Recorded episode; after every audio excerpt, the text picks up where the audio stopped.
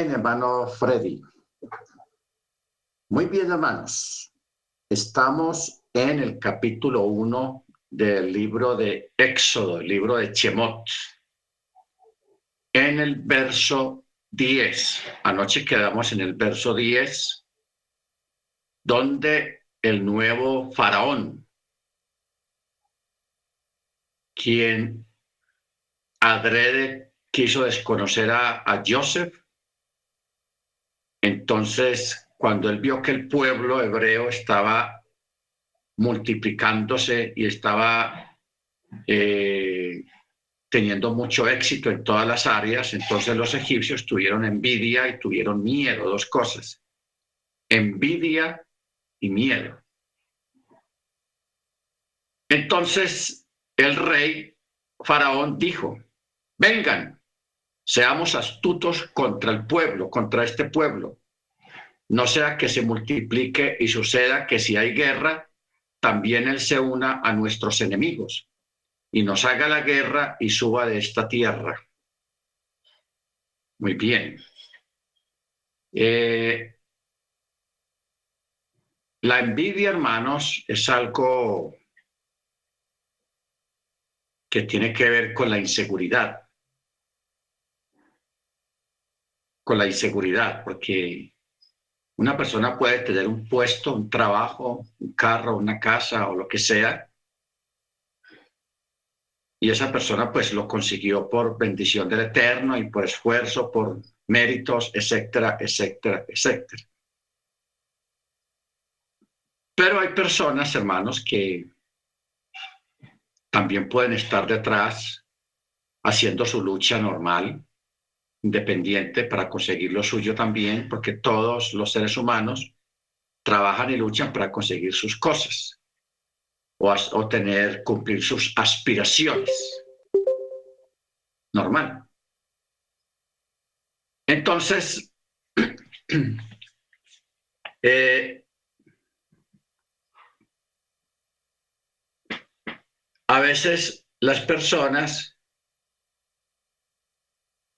les da miedo o les da celo de que alguien pueda conseguir algo o pueda tener algo similar a lo que otro tiene.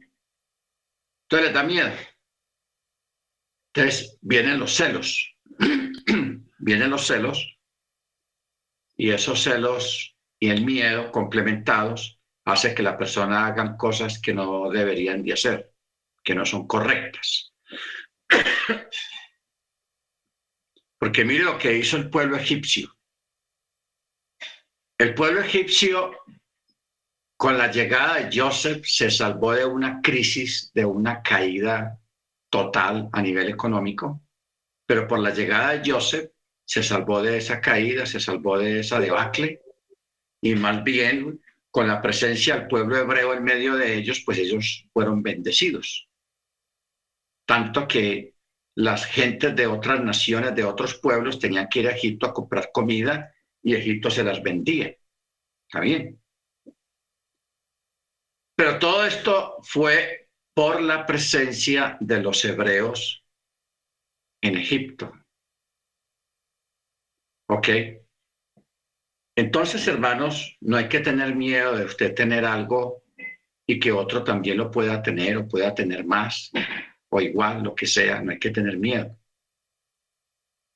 Eh, hay un dicho que tienen los, los puertorriqueños. Hay un dicho que ellos dicen mucho. Muchacho, oye chico, lo que es para ti es para ti y nadie te lo quita. ¿Ok? Así dicen. Lo que es para ti es para ti y nadie te lo quita. ¿Ok? Entonces, la bendición que el Eterno tiene para usted o le ha dado a usted de suya. Vívala, disfrútela, no tenga miedo de que otra persona también pueda disfrutar su bendición, porque todas las bendiciones son personalizadas de parte del Eterno. Amén. Unas más que otras, lógicamente, pero lo que es suyo es suyo. O sea, a veces hay personas que piensan que el Eterno es socialista. El Eterno no es socialista. El socialismo esa parte del socialismo de que todos sean iguales, que todos tengan lo mismo, eso es una utopía. ¿Por qué? Porque cada persona va obteniendo sus cosas de acuerdo a su esfuerzo, a su sacrificio, a su trabajo y al empeño que le ponga. ¿Ok?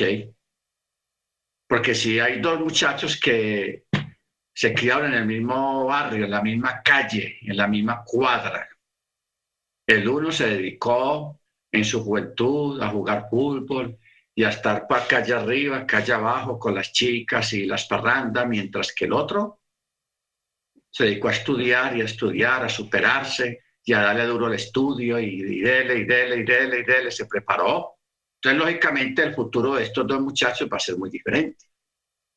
El uno, como no se preparó, llegó la hora, la era, la edad de la de la, la edad laboral, la edad de trabajar.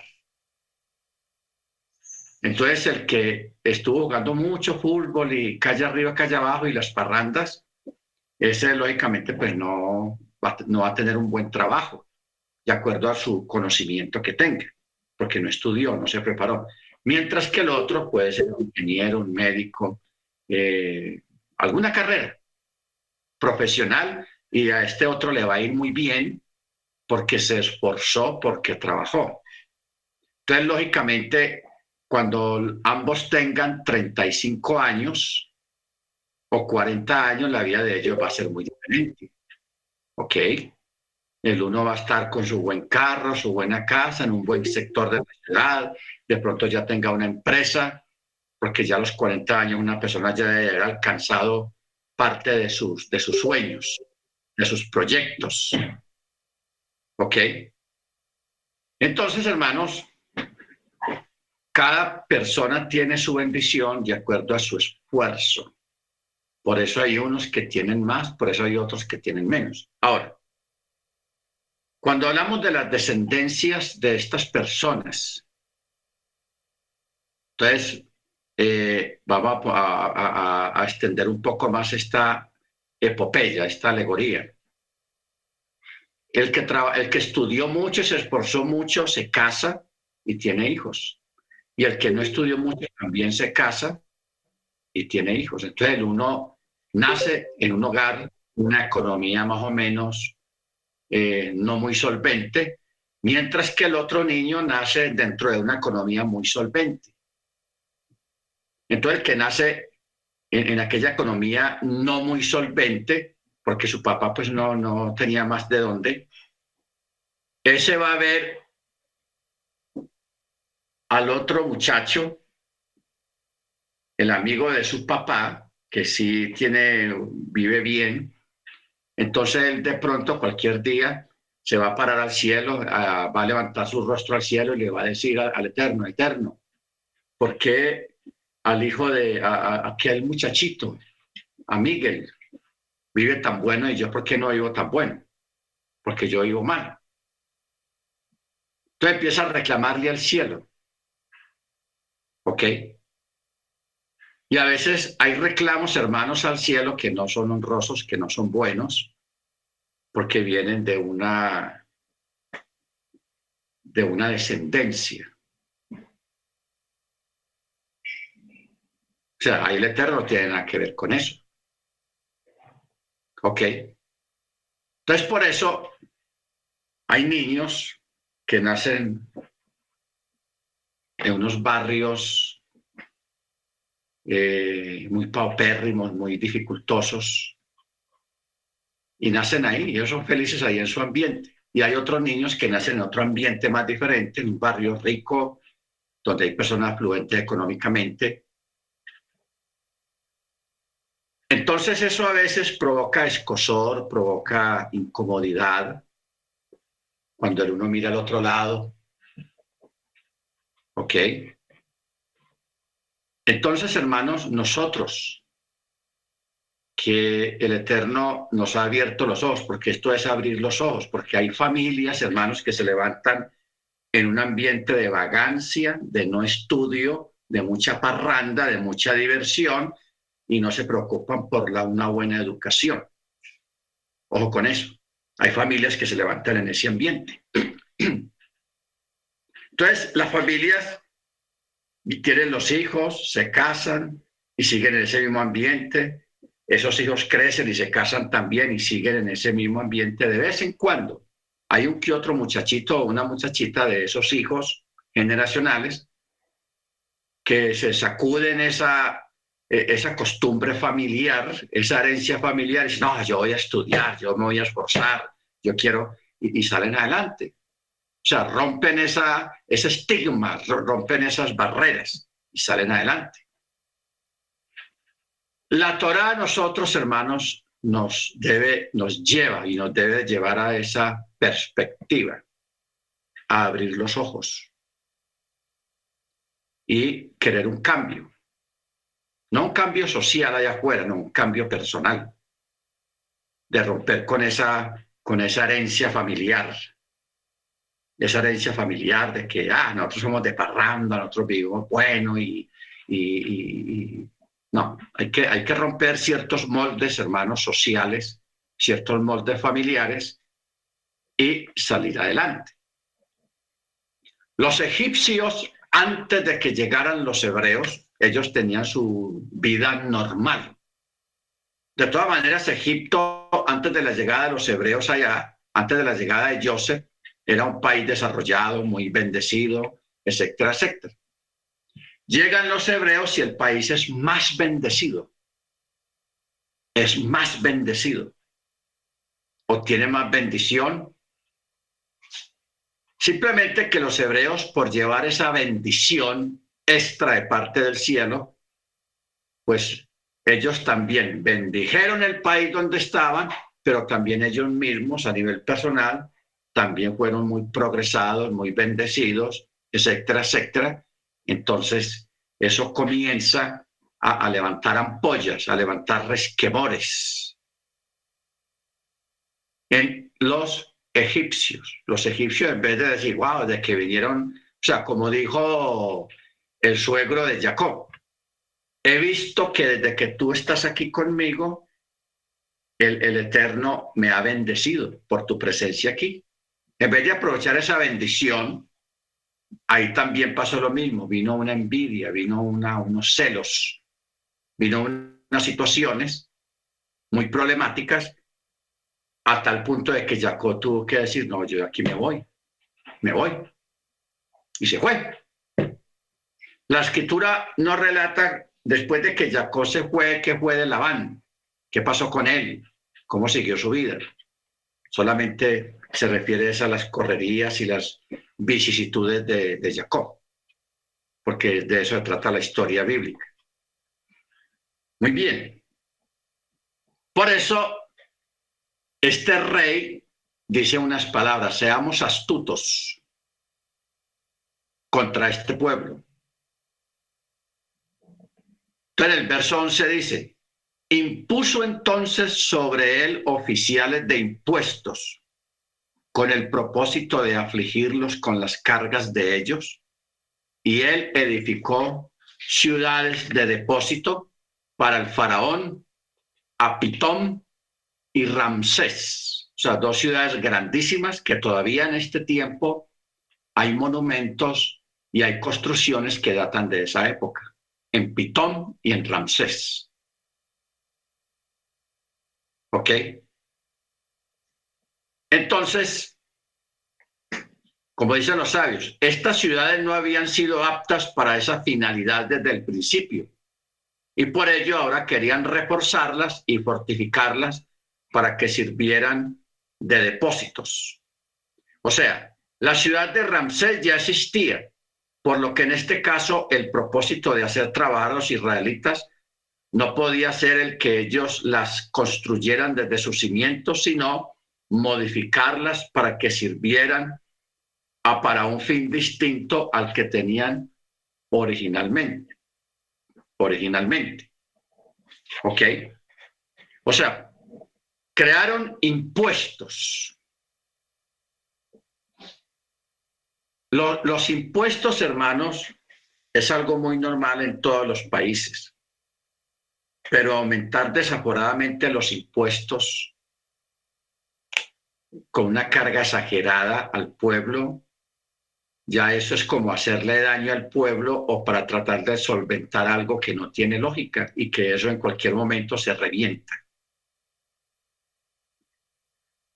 Una situación similar a esta pasó eh, con Salomón. Mire usted, Salomón, siendo acreedor y poseedor de la mejor sabiduría, el hombre más sabio y de más conocimiento que hubo en la tierra en ese tiempo, él, para sostener esa vida de lujo que él tenía, porque él, por ser el hombre más sabio y que mucha gente iba a verlo, a visitarlo para escucharlo nomás, pues él tenía que, que apantallar, o sea, mostrar un lugar lujoso y bonito y, y costoso todo, como para impresionar más la gente. Pero para eso necesitaba dinero. ¿Qué hizo Salomón? Para él solventar esos caballerizas donde guardaba los caballos reales, esas carrozas reales, para solventar esas cenas, esas comidas ostentosas para recibir a los reyes, a los dignatarios y a la gente que iba a visitarlo de otros países. Eso necesita gastos, necesita dinero. Entonces lo que hizo fue que para poder solventar ese estilo de vida, él le subió los impuestos y le apretó el cuello a los israelitas a punta de impuestos para poder él solventar ese ritmo y ese estilo de vida que él tenía. El pueblo allá paga impuestos y paga impuestos y empobreciéndose y viviendo bien mal. Mientras que el rey, para apantallar, para eh, mostrar su, su, su, gloria y su riqueza y todo eso, pues él le sacaba el dinero a la gente a punta de impuestos. Entonces la gente no aguantó, la gente se rebeló. Eso le pasó a Salomón. ¿Ok? Bendito sea el nombre del Eterno. Entonces, hermanos, eso fue lo que él hizo con los hebreos, porque este impuesto se lo impuso fue a los hebreos. Por eso dice el verso 11. Entonces impuso sobre él oficiales de impuestos con el propósito de afligirlos con las cargas de ellos y los puso a trabajar en las ciudades de depósito que fueron Pitón y Ramsés. Pero conforme, aquí viene lo que son las cosas del Eterno, hermanos. Dice, pero conforme lo afligían al pueblo hebreo, así también se incrementaba. O sea, el Eterno los hacía multiplicar más y los hacía hacer más poderosos. Por eso dice, conforme lo afligían, así también se incrementaba y también se fortalecía, y ellos se hastiaron a causa de los hijos de Israel. O sea, los se hastiaron. Quiere decir que los egipcios se cansaron, les dio miedo, se vieron inferiores a ellos y se hastiaron de ellos y empezaron a odiarlos. Por eso dice, y ellos se hastiaron a causa de los hijos de Israel.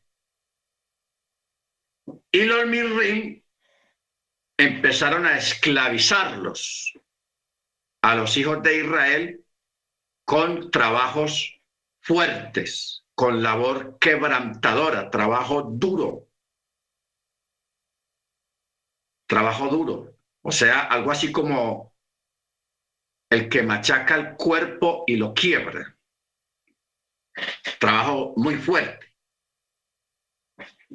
Entonces, amargaron la vida de los hebreos con trabajo duro, fabricando ciudades, con barro y ladrillos y con todo trabajo del campo.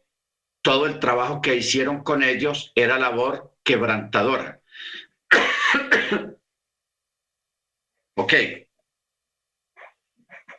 Yo hace un momento había dicho, hermanos, que si usted alguna vez va por allá a esas tierras, a Egipto, en, una, en un tour, y lo llevan a Egipto, Usted ya puede ver a, Ramsés, Rameses, a Pitón, porque todavía hay ciudades y hay restos de, de esas construcciones colosales que hay en Egipto. Y todavía eso permanece hoy en día. Muchas de esas construcciones grandísimas fueron hechas por los hebreos en esos años de esclavitud. Los hebreos tenían que fabricar los materiales y otros hebreos con esos mismos materiales fabricaban los edificios, los monumentos, las casas, las torres, todo aquello. O sea, era un trabajo complicado, porque estamos hablando de que era un pueblo numeroso, muy numeroso y muy entendido, porque tampoco van a poner a una persona no entendida a construir un edificio porque se, se va a caer. ¿Ok? Entonces, en el verso 15 dice, el rey de mi rey se le ocurre otra idea. Hay que cortar tanto nacimiento de varones. Entonces, el rey de mi rey habló a las parteras hebreas. El nombre de una era Chifra y el nombre de la otra era Púa. Chifra y Púa. Ahora, ¿para qué? Y les dijo, cuando asistan en el parto a las hebreas, miren el asiento del parto, o sea, las partes íntimas, a ver si es niño o es niña. Si es varón, mátenlo. Si es niña, que viva. Pero las parteras temieron a Elohim y no hicieron tal como les había dicho el rey de Egipto, sino que hicieron vivir a los niños, o sea, los escondían. Y dijeron, no, solamente nacían niñas, los escondían. Ahora, ¿quiénes son estas parteras? Porque estos nombres que hay acá no son nombres hebreos. Chifra es Yoheved, o Yoheved, Yoheved. Y Jochebed era la esposa de Amran, padre de Mochi, y Aarón, que es mencionada más adelante en el capítulo 6. Y la otra era Púa. Púa es Miriam. Pero a ella la pusieron Púa en alusión de que ella voceaba hablaba y susurraba a los niños recién nacidos, o sea, los, los arrollaba, cuando lloraban mucho ella les hablaba suavecito y los niños se calmaban. Por eso la apodaron Púa, que ella en realidad es Miriam. Es Miriam. ¿Ok? Ahora, Verso 17 dice, pero las parteras temieron a Elohim y no hicieron tal como les había dicho el rey de mi reino, sino que hicieron vivir a los niños. Entonces el rey de mi reino llamó a las parteras y les dijo, oigan, ¿por qué hicieron esto? Y dejaron vivir a los niños. Entonces las parteras dijeron al faraón, porque las mujeres hebreas no son como las mujeres egipcias, pues estas son expertas como parteras y antes de que la partera llegue a ella ya han dado a luz. Entonces nos damos cuenta si fue niño o niña. Y el Eterno benefició a las parteras y el pueblo se incrementó más y fue porque las parteras habían temido a Elohim de tal manera que Elohim las bendijo y les hizo casas les hizo casas. ¿Qué quiere decir eso de casas? No quiere decir que les dio casa propia, no. Les dio dinastías en cuanto al sacerdocio, o sea, al Keuná, Kehuná, en el Levirato, y también en la realeza, las cuales son llamadas casas como está escrito, construyó la casa del Eterno y la casa del Rey La dinastía del sacerdocio y del levirato surgieron de Yochebed. Y la dinastía de la realeza surgió de Miriam, quien es ancestra del rey David, como se declara en, en un escrito. Mire usted, por eso es que aquí el texto 21 dice, y fue porque las parteras habían temido a Elohim y él les hizo casas. De una de Yochebed salió el levirato y los, los coanim, los, el sacerdocio. Y de Púa, que es Miriam, de ahí salieron los reyes. Porque ella era, fue ancestra tanto de David, de Salomón, de muchos reyes. Bendito sea el nombre del Eterno.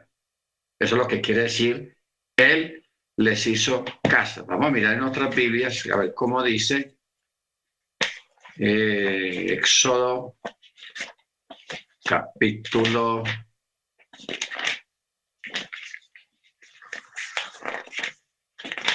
capítulo 1 en el verso 21. Sí, en otras versiones dice, y por haber temido las parteras a Elohim, él les concedió muchos descendientes, muchos descendientes. Ah, pero el texto hebreo dice batim, casas, no tanto descendientes.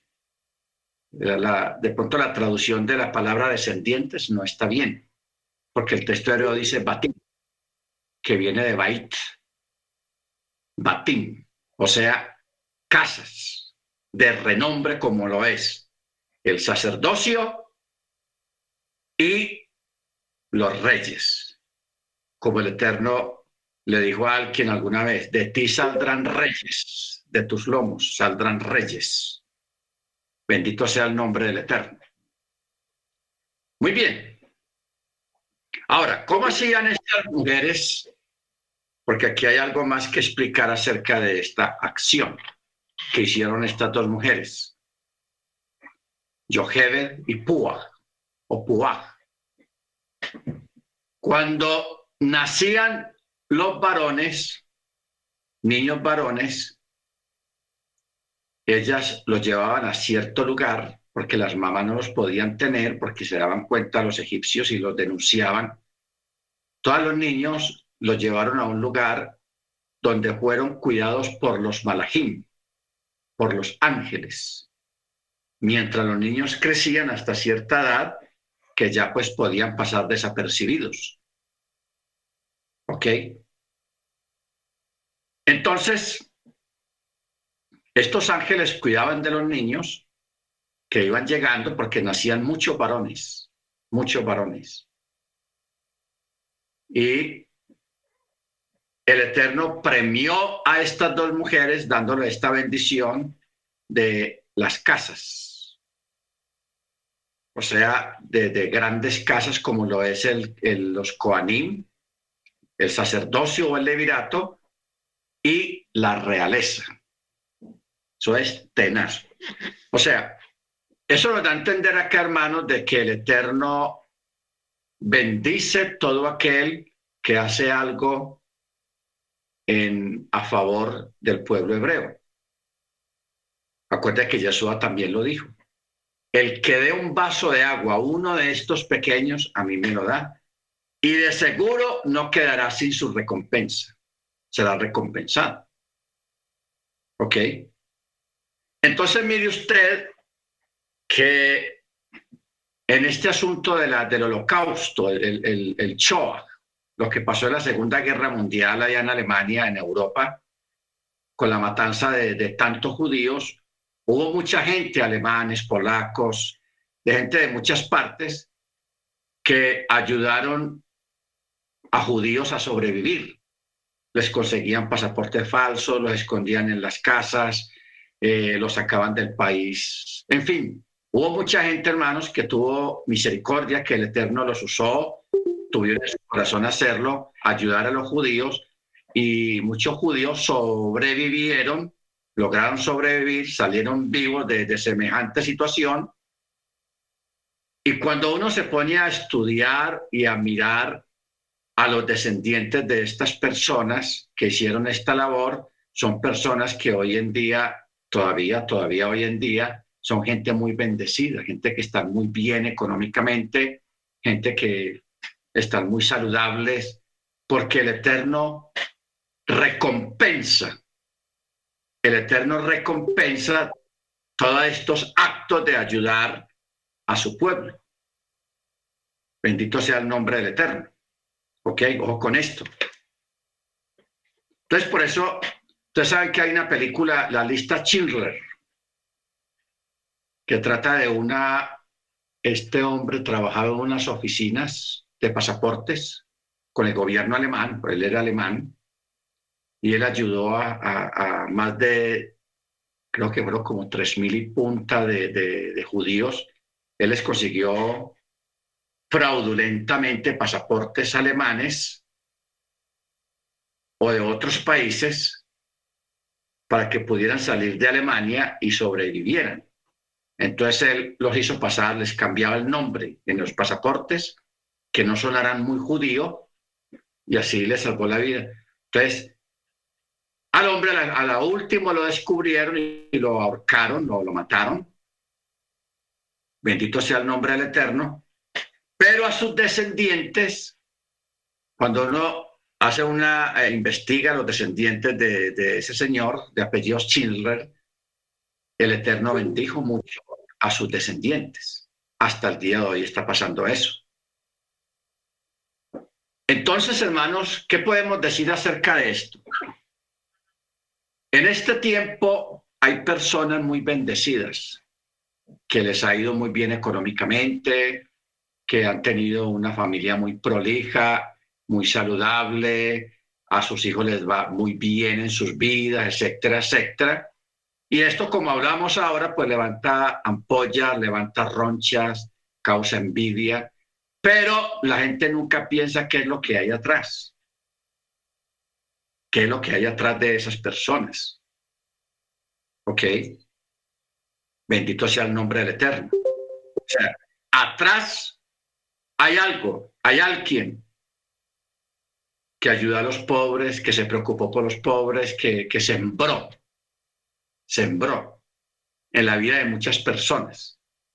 Simplemente o ayudó a salvar al pueblo hebreo, simplemente que el Eterno recompensa silenciosamente a estas familias, así esas familias atribuyan su prosperidad a otros motivos, a otras cosas, pero el Eterno de todas maneras cumple su promesa y cumple sus propósitos con estas familias, con estas personas. Porque si alguien en este mundo es agradecido, es el Eterno. Y Yeshua lo ratificó, hermanos. No olvidemos estas palabras de Yeshua. El que dé un vaso de agua, un vaso de agua a uno de estos pequeños, de cierto, de cierto, no quedará sin su recompensa. Un vaso de agua. Ahora dígame usted, salvarle la vida, salvarle la vida a un, a un, a un, a un israelita o a cientos de israelitas. ¿Qué recompensa no va a haber ahí, hermanos? Bendito sea su nombre. ¿Ok? Entonces, como a veces uno no sabe nada de, la historia familiar, de ciertas familias y todo eso, es mejor uno que hace calladito y no juzgar, no, no convertirlo en jueces por envidia, por lo que sea, no hacerlo, porque nadie sabe qué hechos, qué cosas pudieron haber hecho sus ancestros bien y bueno, lo cual hoy en día sus descendientes están siendo recompensados por esa acción. ¿Ok? Ojo con esto, hermano. Mire lo, lo, que, lo que hizo, y eso está textualmente escrito, verso 21. Y fue porque las parteras habían temido a Elohim que el Eterno les hizo casa, o sea, les bendijo a la una con el sacerdocio de sus descendientes y, el los levitas, y a la otra con reyes, que de su descendencia saldrían reyes en Israel. Esto es tenaz. ¿Por qué? Por el valor de estas mujeres en preservar la vida de los niños. Preservar la vida de los niños hermanos. Por eso dice, la realeza surgió de Miriam, ancestra del rey David, y hay que incluir a Salomón y muchos otros reyes. Bendito sea el nombre del Eterno. Entonces, verso 22, entonces Faraón ordenó a todo su pueblo diciendo, todo niño varón que nazca, tírenlo al río, pero dejen vivir a las niñas. Ya vino una contraorden, otra orden peor. Ya no a las parteras, sino a, los egipcios. Si ustedes ven un niño que nace, que es varón, tírenlo al río. ¿Ok? Entonces el capítulo 2 comienza diciendo, y un varón, Vayalaj, y un varón de la casa de Leví fue y tomó como esposa a una hija de Leví. La mujer concibió y dio a luz un hijo y vio que era bueno y lo ocultó durante tres meses, pero ya no pudo ocultarlo más por lo que tomó él un arca tomó él un arca de juncos y la calafateó con barro y brea y puso en su interior al niño y lo colocó entre juncos a la orilla del río. Y su hermana se mantuvo a cierta distancia para saber qué iba a ser del niño, cuál sería la suerte del niño. O sea, la, la niña dice que se mantuvo a cierta distancia, viendo a ver por dónde se iba el, aquella arca. ¿Ok? Bueno, aquí tenemos una aclaración que hacer, porque en la película que usted ve, Los Diez Mandamientos de Cecil DeMille, dice que fue la mamá la que construyó aquella arquilla y echó la arquilla al agua, pero aquí el texto dice eh, habla de un varón, no dice el nombre, solamente dice un varón de la casa de Leví. Fue y tomó como esposa a una hija de Leví, o sea, de su misma tribu, y la mujer concibió y dio a luz un hijo y vio que era bueno y lo ocultó durante tres meses, pero ya al tiempo no pudo ocultarlo más, por lo que tomó para él un arca de junquillos y la calafateó con barro y brea y puso en su interior al niño y lo colocó entre los juncos a la orilla del río. O sea, eso es como una parte pantanosa. Y su hermana se mantuvo a cierta distancia para saber qué sería del niño. Mientras esto ocurría, la hija del faraón descendió para bañarse en el mismo río. Y sus doncellas caminaban junto al río y una de ellas vio el arca entre los juncos y envió a su criada y lo tomó. La abrió y vio que aquí era un niño que lloraba, se apiadó, se apiadó de él y dijo, este es uno de los niños hebreos. Ella era una egipcia, ella pudo haber obedecido la orden del rey, tírelo al río que se ahogue. Pero el texto dice, se apiadió, se apiadó de él. Entonces, su hermana dijo a la hija del faraón, oye, ¿quieres que vaya y llame a una nodriza de las hebreas para que cuide al niño, lo amamante? Y la hija de faraón le dijo, ve. La joven fue y llamó a la madre del niño. Y la hija del faraón le dijo, llévate a este niño y amamántalo para mí, y yo te daré tu salario. Y la mujer tomó al niño y lo amamantó. Esto, hermanos, son cosas increíbles que pasan.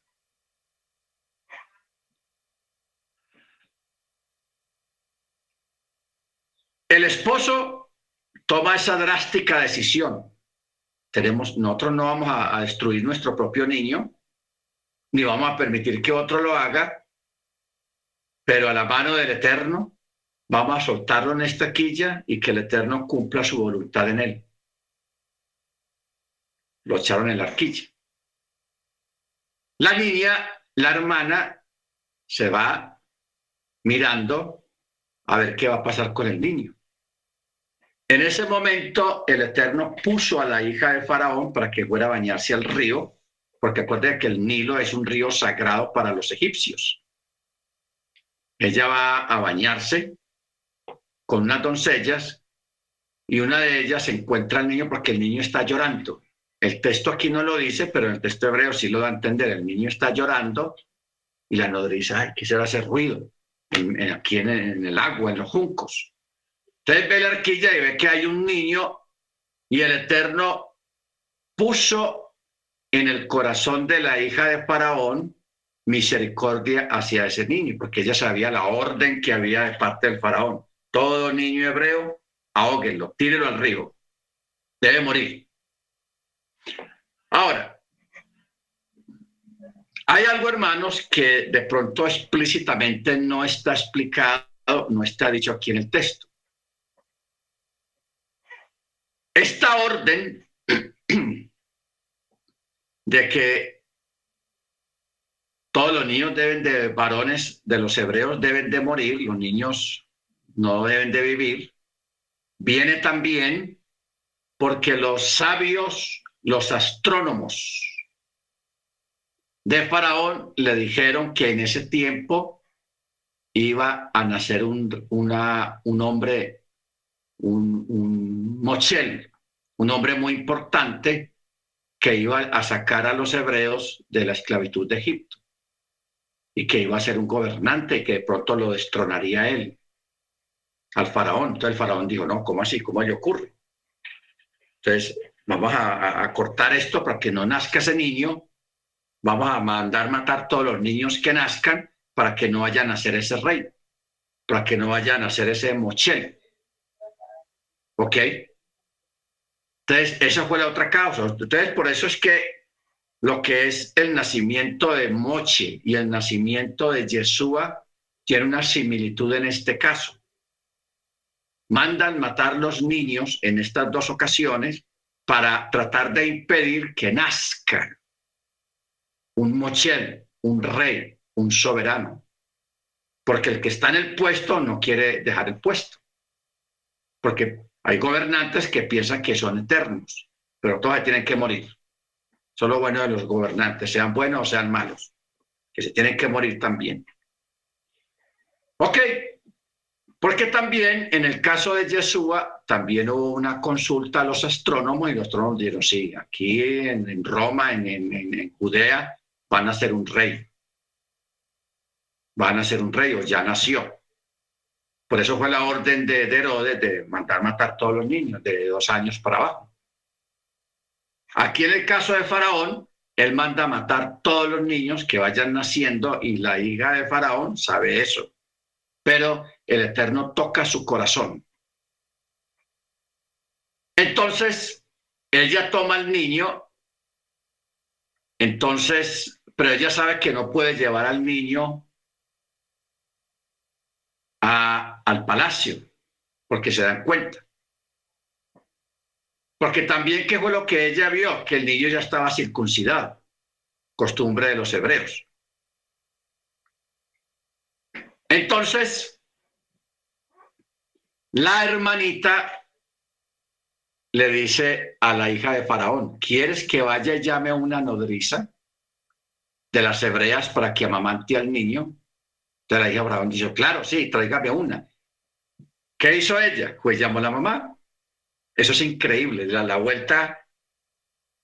O sea, la vida a una persona le puede cambiar en una entrada y una salida una vuelta. La vida de una persona puede cambiar para bien o para mal. El niño lo echa en la arquilla que viaje un kilómetro, dos kilómetros en el agua, la recoge la, que pasen una hora, dos horas y que el niño regrese ya. El niño es el mismo, pero la circunstancia es diferente. Ya no hay que tener miedo de esconder al niño porque ya está bajo la protección del palacio de la hija del rey. Eso es, hermanos, impresionante todo esto, de cómo se mueven las cosas del Eterno. Es impresionante. Y aparte de eso, a la mamá del niño le pagan para que cuide al niño, cuide su propio hijo, lo amamante su propio hijo y le están pagando por eso. Nada, eso es, esas cosas solamente las hace el Eterno, hermanos. Bendito sea su nombre. Por eso hay que buscar siempre la fidelidad, hay que buscar la obediencia, el amor a la Torá, el amor al Eterno, el amor al Mesías, a Yeshua, para que nosotros veamos cómo el Eterno se mueve en medio de nosotros con sus actos poderosos, portentosos, de cosas que en una sola vuelta, hermanos, las cosas cambian, se transforman para bien, de los que esperamos en Él. Después de un momento de zozobra, de dolor, de, tristeza, de tener que hacer, a veces hay que tomar decisiones, hermanos, muy fuertes en nuestras vidas, mas sin embargo el Señor en su misericordia torna aquello que es terrible y duro para nosotros, lo torna en bendición, lo cambia completamente. Bendito sea el nombre del Eterno. ¿Ok? Entonces, eso me hace acordar a cuando nosotros estábamos recién llegados a Estados Unidos en los 90. Nosotros no teníamos papeles, pues no teníamos pues la residencia ni el permiso. Entonces yo recuerdo que nosotros comenzamos a orar y le decíamos al Eterno, Señor, en este momento no hay una forma una ley que nos ampare a nosotros para sacar los, los documentos aquí. No existe. Pero usted puede hacer, mover a alguien ahí en el Congreso, en el Senado, donde haya que hacerlo, a que crean una ley solamente para favorecernos a nosotros y a otras muchas personas. Usted puede hacer que crean una ley. Y sí, el Eterno hermano en su bondad de un momento a otro salió un proyecto de ley en asuntos migratorios y crearon una ley que precisamente nos cobijaba a nosotros, que en esa época se llamaba trabajadores religiosos. Trabajadores religiosos. Entonces, a través de esa ley que fue creada, impulsada por el Eterno, fue que nos cobijó el poder conseguir la residencia y los papeles allá. Entonces, todo este tipo de cosas, hermanos, eh, no son imposibles para el Eterno. Usted solamente sea arrojado en la fe. ¿Ok? Porque para que Josué dijera, eh, nosotros necesitamos más luz diurna para poder ganar esta batalla necesitamos más luz. Usted sabe lo que es una persona que se pare ante la luna y le dé órdenes a la luna o al sol y a la naturaleza, a lo que es incontrolable por el ser humano, lo haga él por fe y que el Eterno honre, porque es que eso, es algo que hay que decirlo. El, el Eterno honra la fe de los suyos. ¿De qué manera la honra? Concediéndole lo que piden que es de noche y que necesitamos que sea de día. Él lo hace. Bendito sea su nombre. ¿Por qué lo hace? Honrando la fe de esa persona que lo está pidiendo y que está creyendo que Él lo puede hacer. Amén. Entonces, no es sino nosotros, hermanos, en este momento mirar qué situación tiene usted. ¿Qué situación tiene usted? que todas las situaciones no son iguales, todos los tiempos no son iguales y todas las circunstancias no son iguales tampoco. Lo que sí es igual y nunca cambia es Hachem, el Eterno. Y lo que es igual y nunca cambia son los hombres y las mujeres arrojados de fe, que están dispuestos a pararse, a pedirle a Él lo que técnicamente, lo que naturalmente es imposible, pero que para el Eterno no es imposible. Acordemos que Jesús dijo cierta ocasión, si tuvieras fe, podrías decirle a este monte, eh, monte, corre para acá, hombre, hágase en este lado, a un monte, a una planta, a un árbol, árbol, vete para el mar, allá, vaya para el mar. Se puede hacer. ¿Ok? Se puede hacer. Yo recuerdo hace muchos años, hermanos, eh, una, una muchacha que estudiaba en la universidad. Eso hace mucho tiempo. Eso fue aquí en Medellín. Eran exámenes finales en la universidad y esta muchacha era creyente o es creyente y había, se había esforzado, había estudiado y así había trasnochado estudiando para ese examen y el día, hermanos, que, que eran los exámenes, ella pues, no, en, esa época pues no había tanta moto como hoy en día, ni metro, ni nada de esas cosas, eran los buses. Entonces ella el bus normalmente, pero en el camino se arma un trancón, algo pasó. La entrada era a las 7 y la muchacha apenas lejísimo de la, escuela, de la universidad atrancada en un trancón. Entonces ella, pues, lo que hizo fue coro al Eterno, al Señor, Señor, mira, yo me he esforzado por este examen, ¿cómo así que no voy a poder llegar? Porque el que llegaba tarde quedaba descalificado.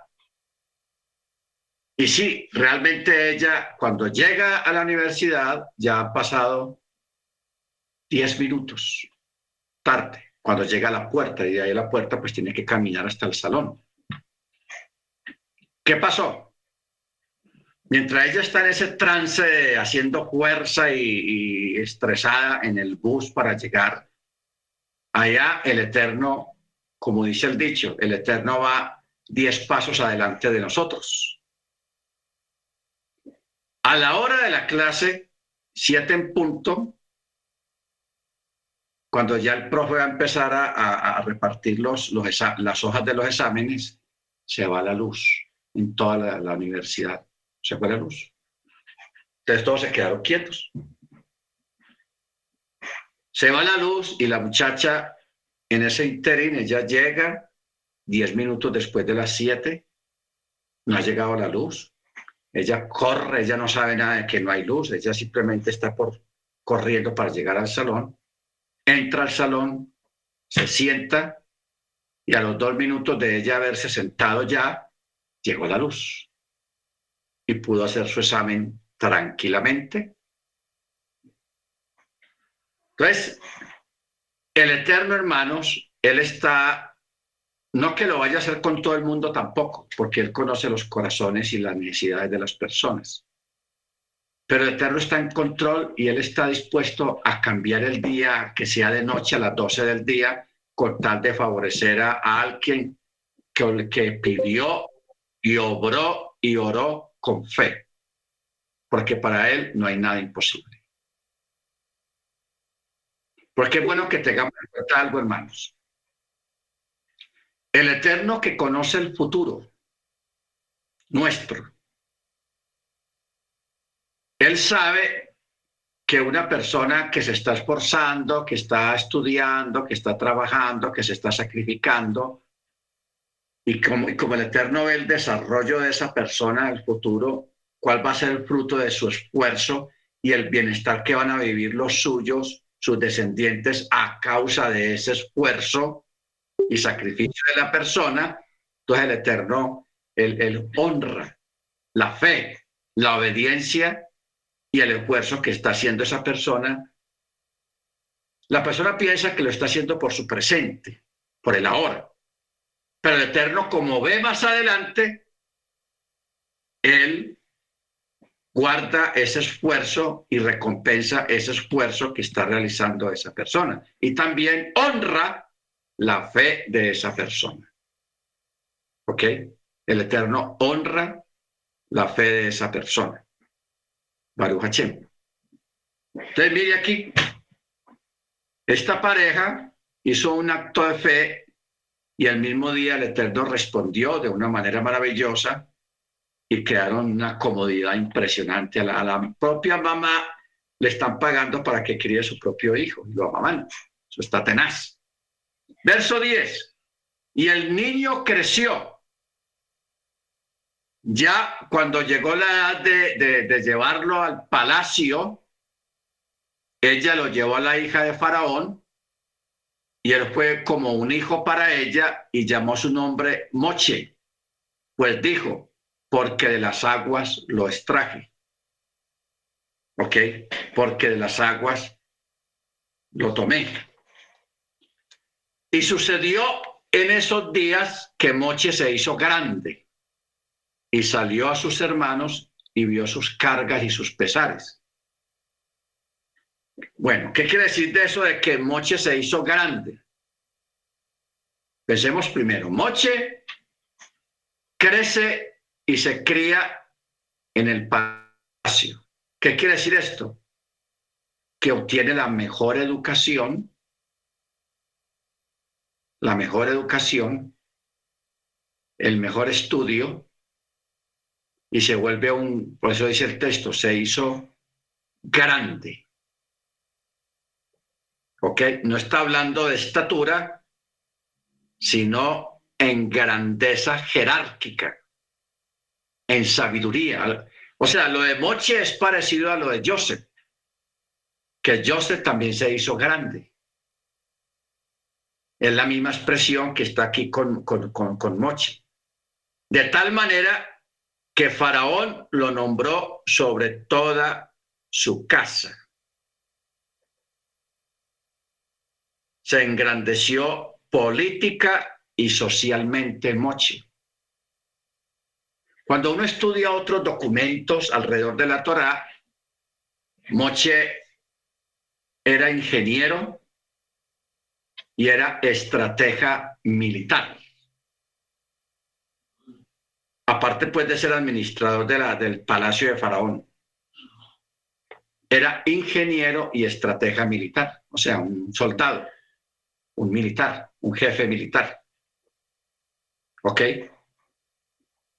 Por eso dice el verso 11, y sucedió en esos días que Moche se hizo grande y salió a sus hermanos y dio sus cargas, porque Moche, aunque vivía en el palacio, acuérdese que él fue criado entre el pueblo hebreo y él sabía que él era hebreo. Por eso dice, salió a sus hermanos. ¿Qué quiere decir eso? Que él se metió en los barrios, en los sectores donde vivían su gente, su pueblo los hebreos. Entonces, en ese interín, un día de esos, vio a un varón egipcio que golpeaba a un varón hebreo de sus propios hermanos. Y se volteó hacia uno y otro lado y vio que no había ningún hombre, así que mató al misri, o sea, defendió al hebreo y mató al misri y lo ocultó en la arena. Uno lee el texto y uno dice, ah, sí, hizo sí, miró para los dos lados a ver si veía a alguien que no lo viera. No. Recuerda que estamos hablando de Mochi. Moche lo que vio espiritualmente en el espíritu, él vio al futuro de ese egipcio. ¿Qué fue lo que él trató de mirar hacia el futuro? Si algún descendiente de ese egipcio iba a abrazar la Torah en un futuro. Pero él vio que ninguno descendiente de ese egipcio iba a abrazar la Torah. Entonces, por eso él se lanza, defiende al hebreo y o adrede o accidentalmente mató al egipcio, porque estaba golpeando a un hebreo, a un israelita. ¿Qué le estaba haciendo? Lo estaba azotando y lo estaba torturando. Este hebreo era marido de Chelomit, hija de Dibri. El egipcio lo estaba golpeando porque había puesto sus ojos en ella y una noche levantó al marido y lo sacó de su casa, luego de lo cual regresó y entró a la casa del hebreo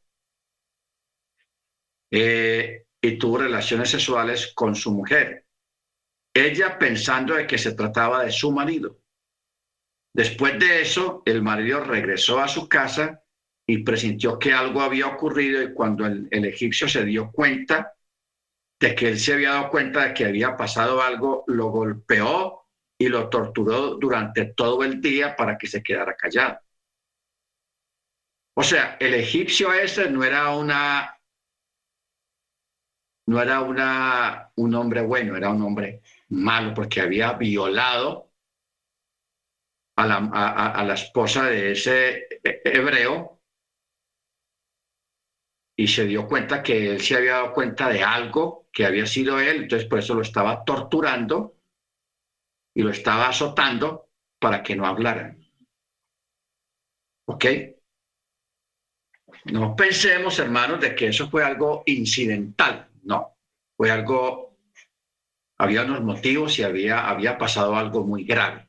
No era tanto lo que el texto está mostrando de que uno está, le está pegando al otro, no le está dando golpes con un, trapito ahí o papel higiénico, no, no, no, está lo está torturando y lo está golpeando salvajemente.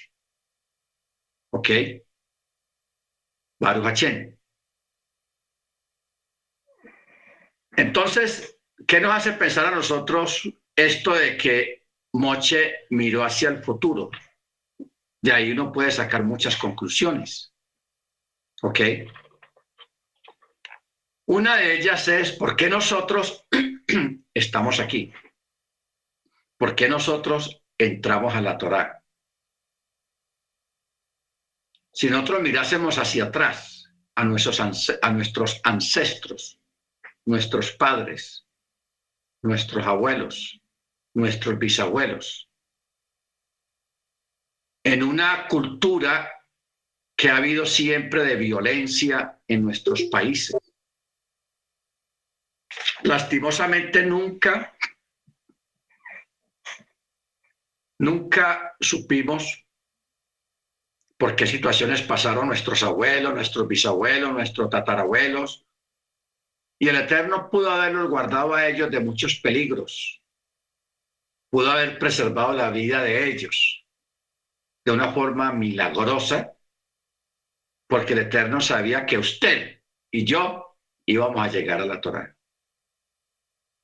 Porque es que usted sabe, hermanos, de hay gente que se han librado de una muerte de una forma sobrenatural.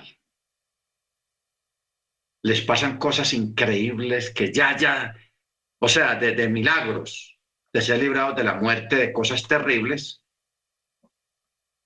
¿Por qué el Eterno preservó la vida a esas personas de forma sobrenatural que ellos ni lo entendían y hasta se lo acumulaban o se lo lo justificaban a un ídolo, a una imagen, pero el Eterno está ahí firme.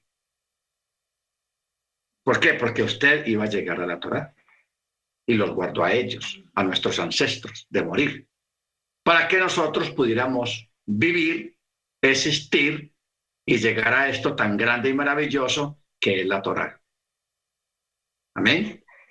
Bendito sea el nombre de Eterno, hermano. Son cosas que siempre han pasado, siempre han ocurrido, pero que nadie entendía por qué pasaban. No es cuestión como de pronto dijeron en su momento ellos. Ah, es que soy muy de buena, es que a mí me, me, me guarda sangullito, tal ídolo, tal santo, tal esto. No. No es eso, hermanos. es para que nosotros alcanzáramos lo que hemos alcanzado hoy. ¿Ok? Lo que hemos alcanzado hoy. Bendito sea el nombre del Eterno. Pues tenaz, hermano. Estamos escudriñando cosas eh, muy grandes. Verso 13. Salió al segundo día Moche, y aquí que había dos varones peleando, pero eran israelitas los dos, estaban riñendo. Entonces, Moche le dijo al, al, malvado, a uno de ellos que, que estaba portando mal con el otro, y los dos eran israelitas. Entonces Moche le dice, ¿por qué golpeas a tu compañero, a tu hermano? Y el otro le dijo, ¿Quién te ha puesto como hombre, ministro y juez sobre nosotros? ¿Hablas, quieres matarme a mí como mataste al egipcio ese? Entonces a Moche le dio miedo, porque él dijo, no, ya esto se sabe, que yo maté al egipcio ese, ya todo el mundo lo sabe. Entonces dijo, así que el asunto se ha sabido. Cuando Faraón oyó de este asunto, intentó matar a Moche.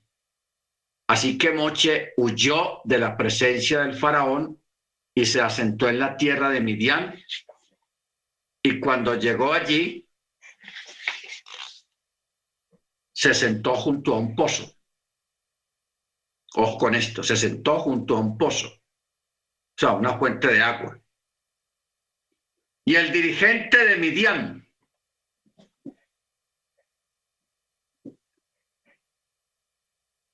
Uljo, Uljogen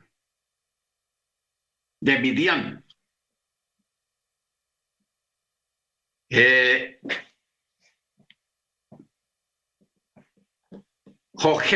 designa un dirigente o una persona que gobierna sobre ellos, pero que dice, se había apartado de la idolatría y por eso ellos lo proscribieron del lugar en que habitaban.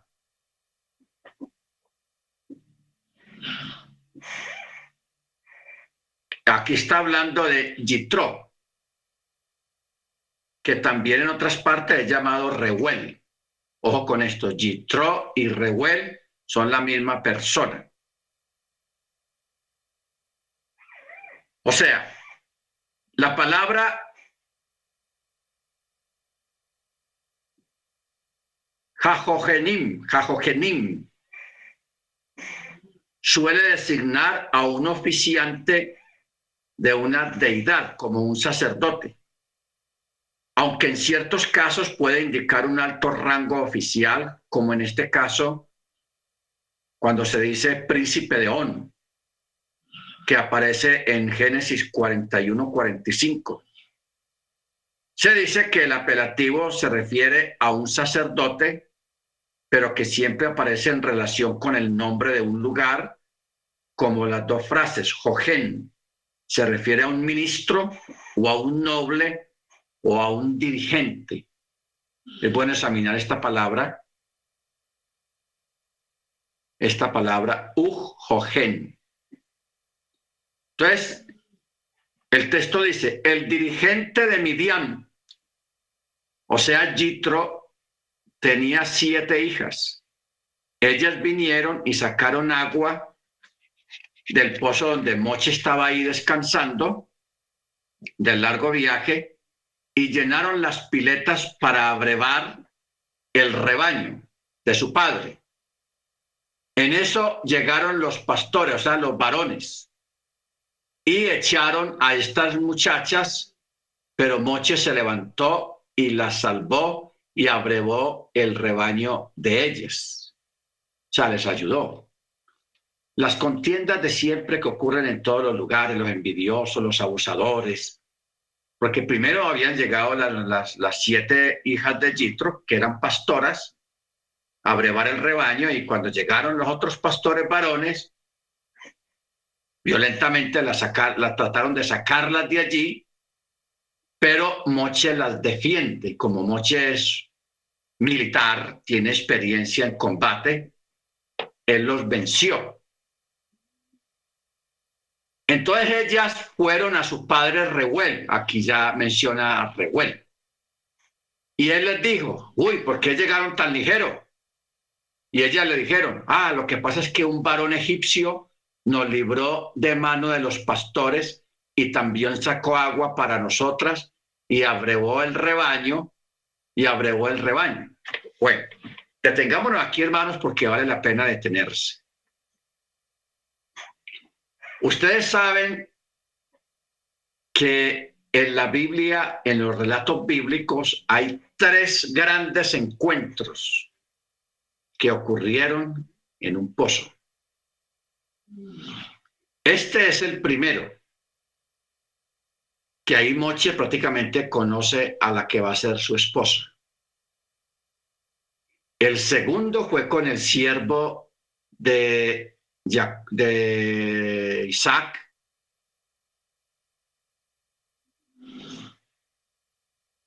No, el siervo de Abraham cuando fue a buscar esposa para Isaac. El evento y el gran encuentro en respuesta a una oración ocurre en un pozo. Luego, Yeshua tiene un, encuentro memorable con una samaritana a quien le da uno de los grandes sermones que dio Yeshua cuando estuvo aquí en la tierra. ¿Ok? El que bebiere del agua que yo le daré no volverá a tener sed jamás. Tremendo sermón, hermanos, una enseñanza impresionante. ¿Y dónde ocurrió eso? En un pozo. Aquí no es la excepción, esta es la primera vez. Moche tiene su encuentro. Entonces, por eso, él, él, le dijo a las hijas, ¿y dónde está ese varón? ¿Por qué han dejado a ese varón? Llámenlo para que coma pan. Y Moche consintió en quedarse con él, varón, y este dio a Moche a su hija Séfora o Sifora, Sifora. Y ella dio a luz un hijo y él llamó su nombre Garzón, porque dijo, extranjero soy en tierra extraña. ¿Ok? extranjero soy en tierra extraña. Ahora, vamos a detenernos un momento en esta expresión de cuando dice, llámenlo para que coma pan. Usted sabe que esta palabra pan tiene dos connotaciones, ya lo vimos en el caso de, Joseph en Egipto, cuando el texto dice de que Joseph tenía acceso a control de todo en la casa de Potifar, excepto en la mujer, pero no dice así directamente, excepto en la mujer, sino dice que el texto dice en el pan que comía, o sea, está refiriendo a la mujer de, Potifar. O sea, esa era una forma usual en la antigüedad de referirse a las mujeres o de casarse con una mujer. Por eso aquí Reuel, él dice, tráiganlo, llámenlo para que coma pan.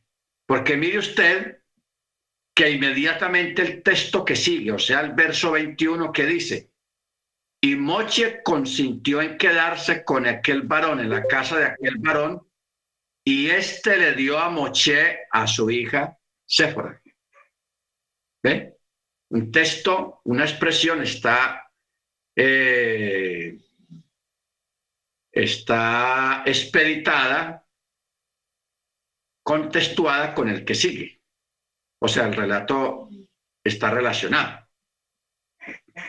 Y dice Verso 22. Y ella, o sea, Sípora, dio a luz un hijo y Moche le puso por nombre Garzón, porque dijo, extranjero he sido en tierra extraña.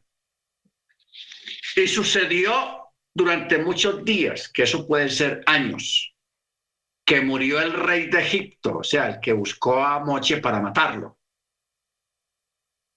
Y se levanta otro paró, otro faraón, y los hijos de Israel gimieron porque este otro faraón les puso el trabajo más duro. O sea, los atormentó más. Y dice, y su quejido a causa del trabajo llegó hasta el Eterno. Y el Eterno escuchó su lamento. Y el Eterno recordó el pacto que él había hecho con Abraham, con Isaac y con Jacob. Y Elohim vio a los hijos de Israel y tomó conciencia.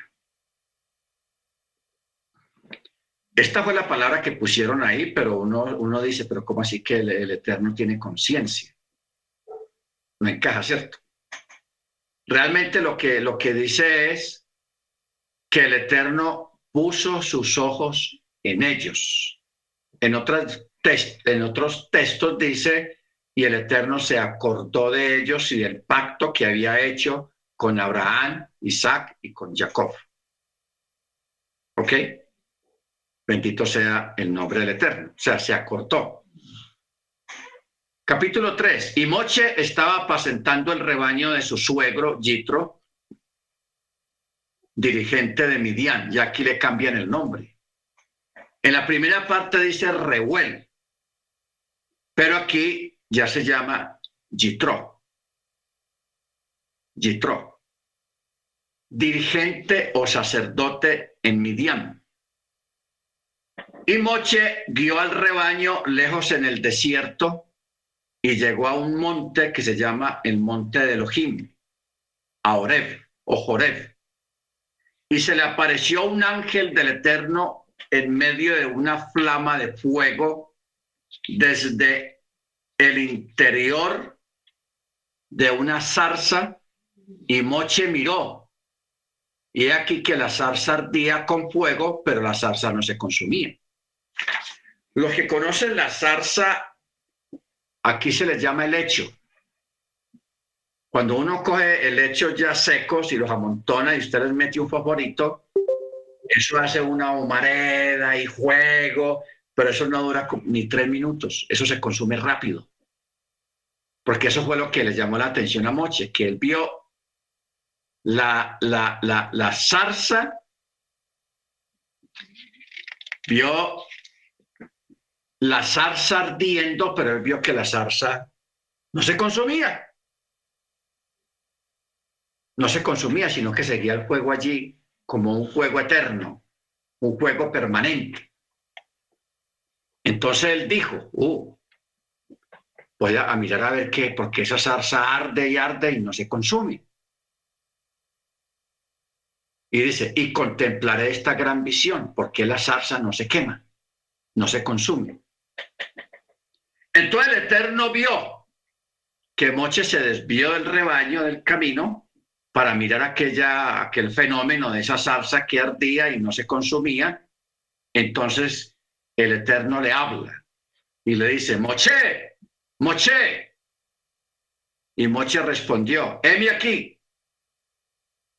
Y Elohim dijo, no te acerques, Quita el calzado de tus pies, pues el lugar sobre el cual estás parado es suelo santo.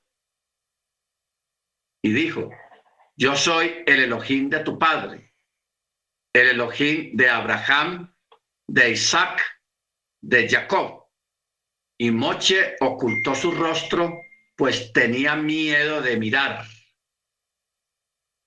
Y el Eterno dijo, ciertamente He visto la aflicción de mi pueblo que está en Misraín y he escuchado su clamor a causa de sus capataces, pues he tomado, me he acordado de ello. Aquí vuelve y repite la palabra conciencia.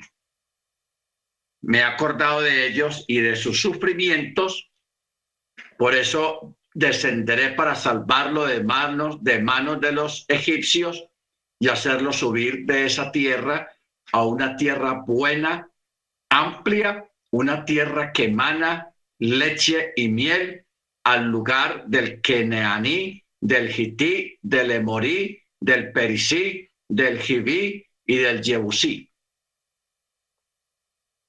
Uno, dos, tres, cuatro, cinco, seis. Pueblos, naciones. Y ahora, he aquí que el clamor de los hijos de Israel ha llegado a mí. Y también he visto la opresión con que los egipcios los oprimen. Y ahora ve y te enviaré al faraón y saca a mí, pueblo, los hijos de Israel, de Misraim. Bueno, detengámonos aquí porque hay que hacerlo. Moche, hermanos, cuando él tuvo conciencia de sí mismo, de cómo él había sido librado de morir cuando estaba pequeño, cómo fue el proceso de que la hija del faraón lo, adoptó a él como hijo y que él se levantó en el palacio. Y el Eterno, a través de un vidente ahí entre los hebreos, le había dicho a él de que él iba a liberar a los hebreos de Egipto. Él sabía. Él sabía. Por eso cuando él mata al Egipto, él, pensó, ya es la hora. Ya es la hora. Porque él pensaba que con su capacidad y su conocimiento militar, él tenía esa ventaja de poder ayudar a los suyos para sacarlos de Egipto. Y él pensaba que ese era el momento. Cuando mató al egipcio, él pensó que ese era el momento. Pero ustedes saben el dicho que dice que una cosa piensa el burro y otra cosa piensa el que lo está ensillando. Ok. Entonces eso nos lleva a una alegoría, un cuento. ¿Cuál es el cuento? Que se llama una, una, un, una guevara. Dice, Vamos a hablar del burro o del asno, del pollino de asna en que Yeshua se montó para entrar a Jerusalén en su entrada gloriosa.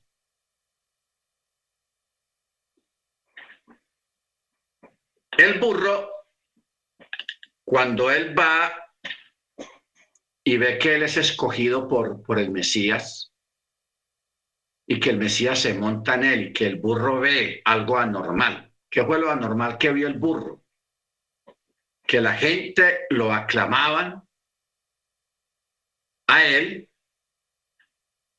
y en medio de la aclamación la gente se quitaba sus talit, sus mantos y los ponían a los pies del burro para que el burro pisara sobre los mantos. El burro dijo, uy, esto está bueno, porque el burro pensaba que eso era para él. ¿Ok? Eso es lo que pensó el burro. Cuando Termina todo aquel episodio de gloria para el burro y él llega a su casa a encontrarse con su familia, con su papá. Él le cuenta, mam, mira, la gente me aclamaba, la gente se quitaba los mantos y los tiraba al piso por donde yo iba a pasar, y es verdad. La gente se quitaba los mantos y el burro pasaba sobre los mantos, porque él llevaba encima, iba cargando al Mesías. ¿Ok? Entonces, la mamá le dice, no, mi hijo, eso no es así. La gente estaba clamando, era al que usted estaba llevando en sus lomos. ¿Ok? Entonces el burro, este animal, pues quedó, quedó triste, pero al mismo tiempo quedó contento por haber cargado, llevado en sus lomos a un personaje tan importante como lo era el Mesías. ¿Ok? Entonces, en este caso acá, hermanos, Moche pensaba, cuando él mata al egipcio, que él ya está listo para sacar a los hebreos de Egipto. En su posición social, su estudio, sus capacidades, etcétera, etcétera. Pero el Eterno, él no lo vio listo. Él no lo vio listo, porque cuando una persona piensa que está lista para hacer algo de parte del Eterno, el Eterno de pronto piensa diferente. Dice, usted no está listo. Porque cuando Moche huye de Egipto, él tiene 40 años.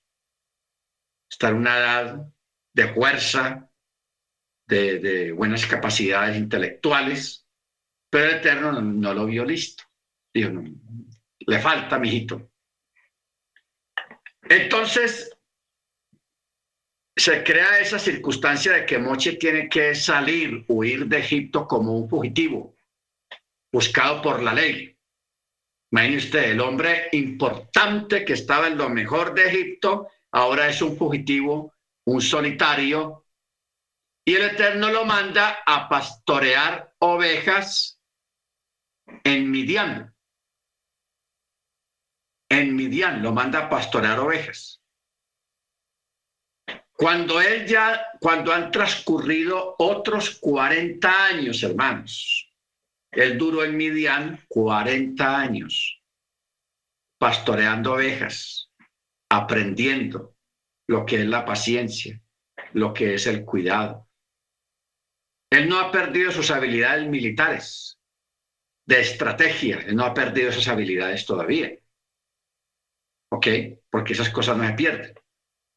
Pero le faltaba algo, paciencia, misericordia, porque en 40 años pastoreando ovejas se aprenden muchas cosas, otras cosas muy diferentes a lo que es la ingeniería, a lo que es las cosas militares, la estrategia militar y todo eso. El Eterno quería que él aprendiera otras cosas.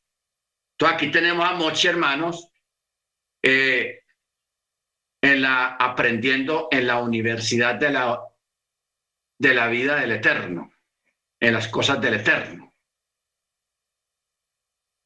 Y pasando por esos moldes, los moldes del Eterno, porque el Eterno a veces nos pone en unos moldes estrechos para que nosotros aprendamos. De pronto, la, la situación que usted esté viviendo, su situación, su enfermedad, su problema, lo que usted esté viviendo, lo que usted esté pasando, pueden ser moldes que el Eterno está poniendo en su vida para que usted aprenda algo, porque el Eterno quiere de pronto más adelante usarlo a usted en algo o darle una bendición muy grande, muy buena y te está preparando. O viene un tiempo de una prueba muy tenaz, muy difícil, muy complicada y el Eterno desde ahora te está preparando espiritualmente para ese tiempo. No sabemos qué planes tenga el Eterno con usted, ni usted mismo lo sabe. ¿Ok? Porque cuando, cuando Moche tiene el encuentro en la zarza con el Eterno, ya han pasado otros 40 años. O sea que aquí tiene Moche, está rondando los 80 años ya. ¿Ok? Porque Moche le responde, verso 11 y dice, y Moche dijo a Elohim, ¿quién soy yo para ir a Faraón, para sacar a los hijos de Israel de Egipto? Y el Eterno le dijo, porque yo estaré contigo. Y esta será para ti la señal que yo te he enviado cuando saques al pueblo de, de, de, Ustedes servirán a Elohim en esta montaña. O sea, prácticamente Moche estaba en el monte Sinai. Y Moche dijo a Elohim, he aquí que cuando yo llegue a los hijos de Israel les diga, el Elohim de sus padres me ha enviado a ustedes y ellos me pregunten, ¿cuál es el nombre del que te ha enviado? ¿Qué les diré? Y Elohim dijo a Moche, yo seré el que seré. Y así dijo, así dirás a los hijos de Israel, yo seré, me ha enviado a ustedes. Yo seré, me ha enviado a ustedes. Hayah, Hacher, Hayah. Así es como se dice, yo soy el que soy, me ha enviado. Hayah, Hacher, Hayah.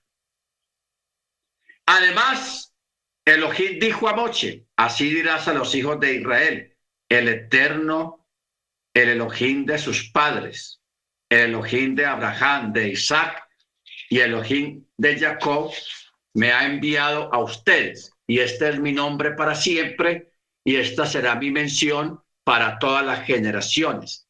Ve y reúne a los ancianos de Israel y diles, el eterno Elohim de sus padres me ha aparecido, el Elohim de Abraham, de Isaac y de Jacob, para decir, ciertamente los he tomado en cuenta y he visto lo que les hacen en Misraim y he dicho, yo los haré subir de la aflicción de Misraim a la tierra del Kenaní, del Hití, del Emorí, del Perisí, del Jibí y del Jebusí, a una tierra que emana leche y miel.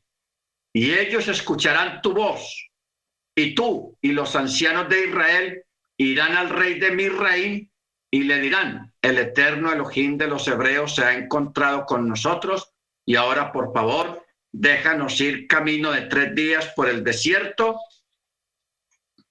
y ofreceremos ofrendas al eterno nuestro Elohim.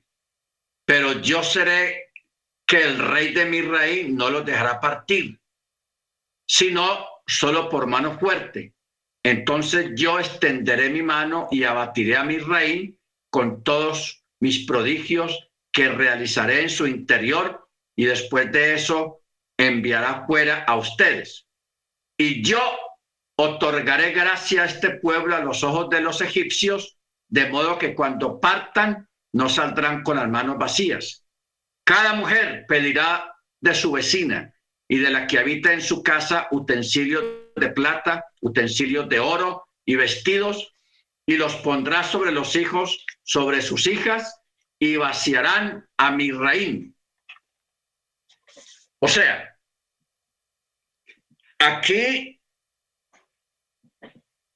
lo que tenemos, hermanos, es que el Eterno le está mostrando a Moche todo lo que va a pasar en Egipto.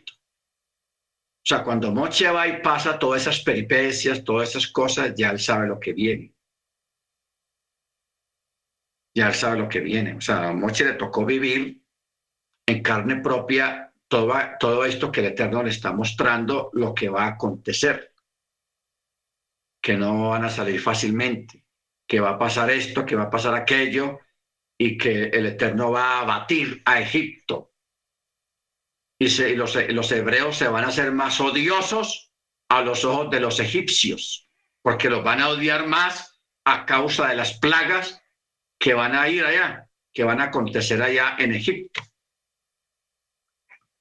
Capítulo 4. Entonces Moche dijo, pero ellos no me van a creer, tampoco escucharán mi voz, porque dirán, no se te ha parecido el Eterno, eso es mentira. Entonces el Eterno le dijo, ¿qué es eso que tienes en tu mano? Y Moche le dijo, una vara. Y él dijo, arroja la tierra. Y la arrojó a tierra y se convirtió en serpiente.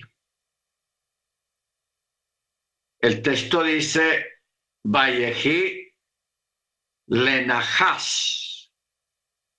O sea, eh, en cocodrilo. No dice ser, o sea, el texto original no dice serpiente, sino que dice nahash, cocodrilo. ¿Ok?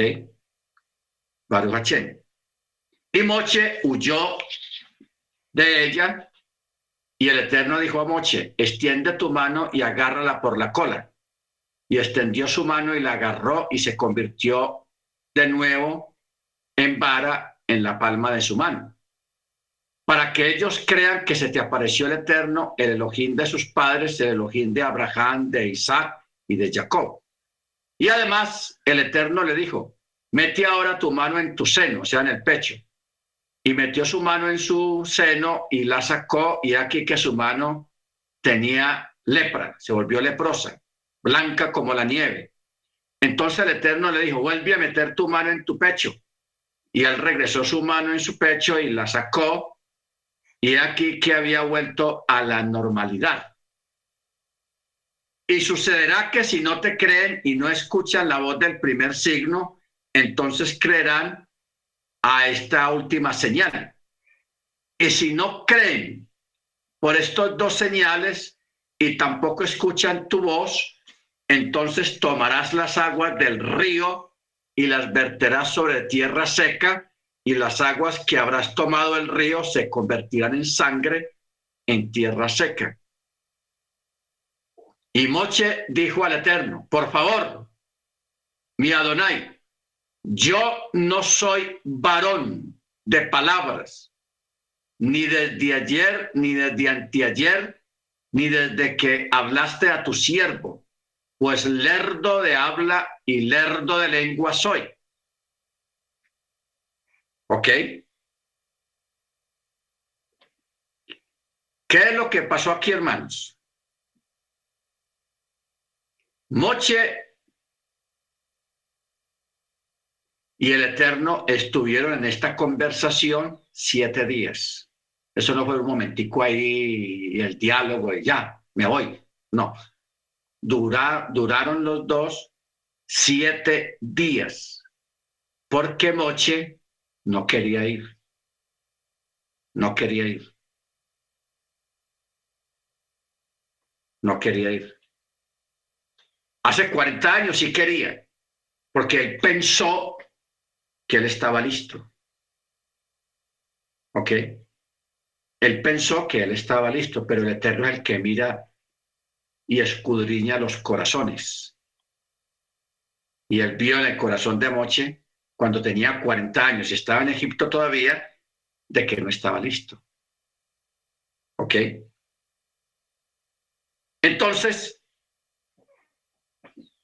por eso es que aquí Moche le está diciendo, desde ayer y desde anteayer, ni desde que inicialmente hablaste a tu siervo. O sea, aquí nosotros sin, dar, sin darnos cuenta, hermano, nos, eh, nos está dando a entender de que el Eterno habló varios días con Moche.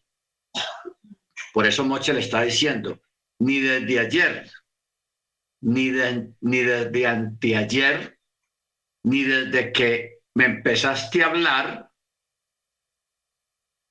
pues lerdo de habla y lerdo de lengua soy. Entonces, ¿qué quiere decir esto? Aquí está aluyendo tres días, más las tres veces en que aparece el término gam. Gam, porque esa palabra aparece mucho en, este relato. Gam, que la, palabra gam en hebreo quiere decir también.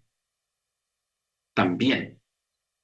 Entonces el Eterno le dijo, verso 11, ¿quién puso boca en el ser humano? ¿Quién hace al mudo o al sordo? ¿Al vidente o al ciego? ¿Acaso no soy yo el, Eterno?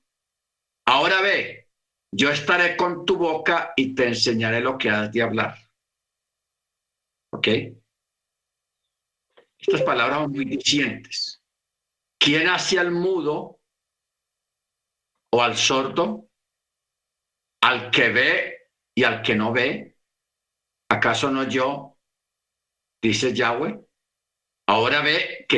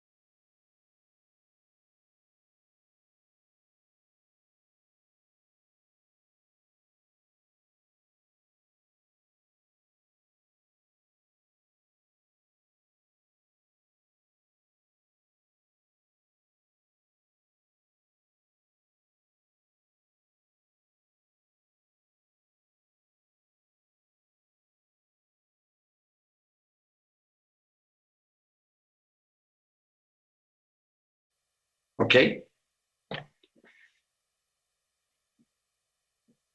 Mire cómo dice. Ah, lo le Elohim.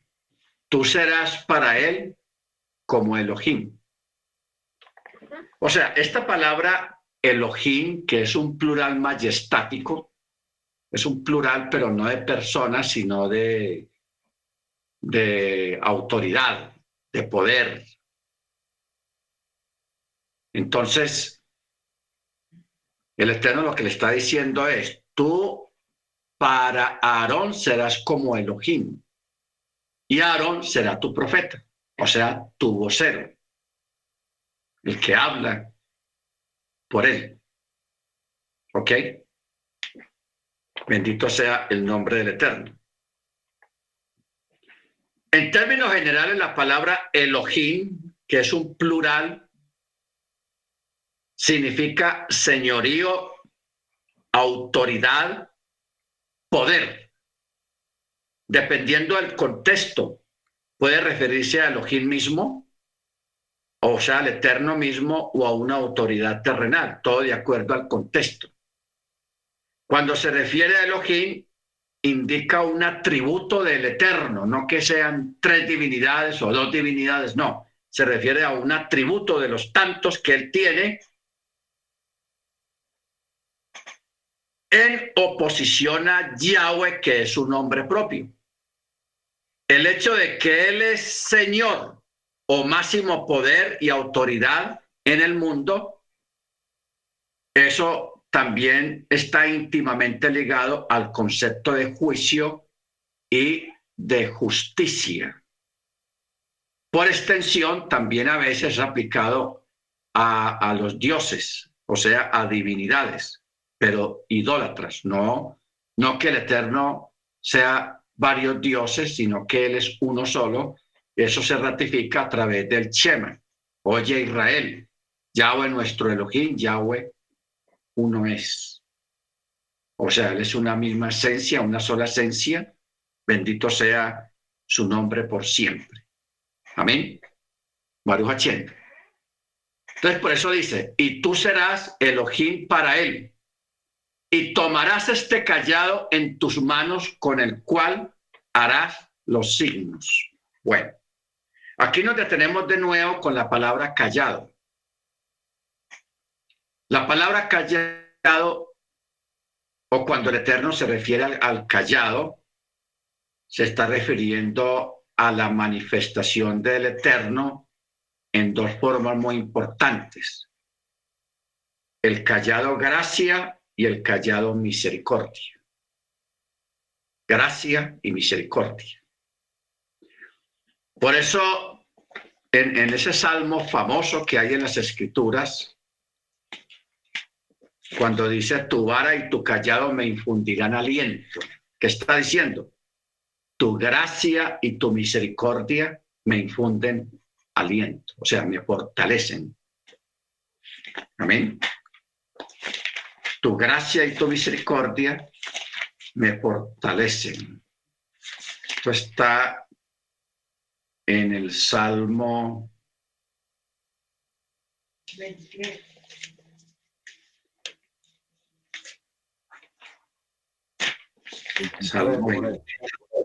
Salmo, 23, verso 4.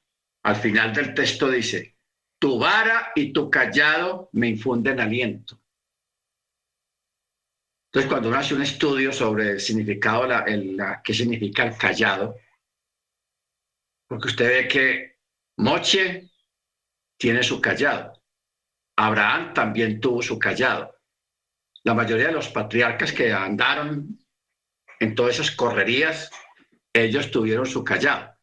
Y ese callado significa la gracia y la misericordia del Eterno. Entonces, por eso aquí en el verso 17, el Eterno le dice a Moche, tomarás este callado en tus manos, con el cual harás las señales. Y Moche se fue y regresó a su suegro Jeter.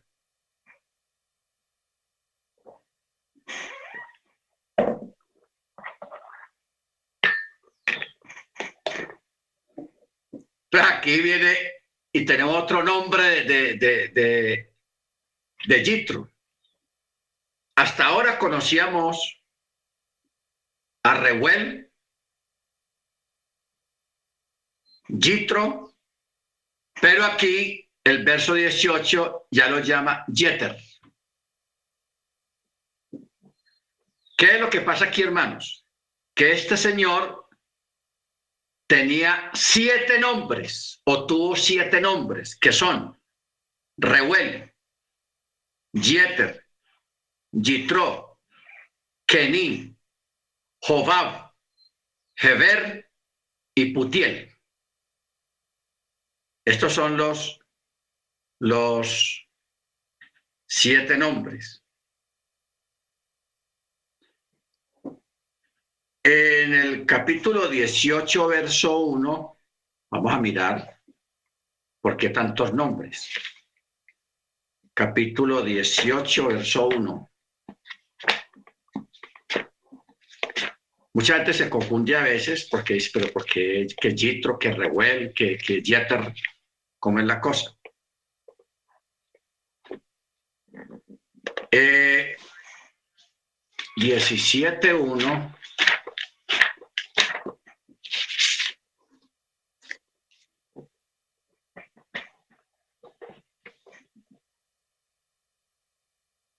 Ah, no, 18.1, perdón.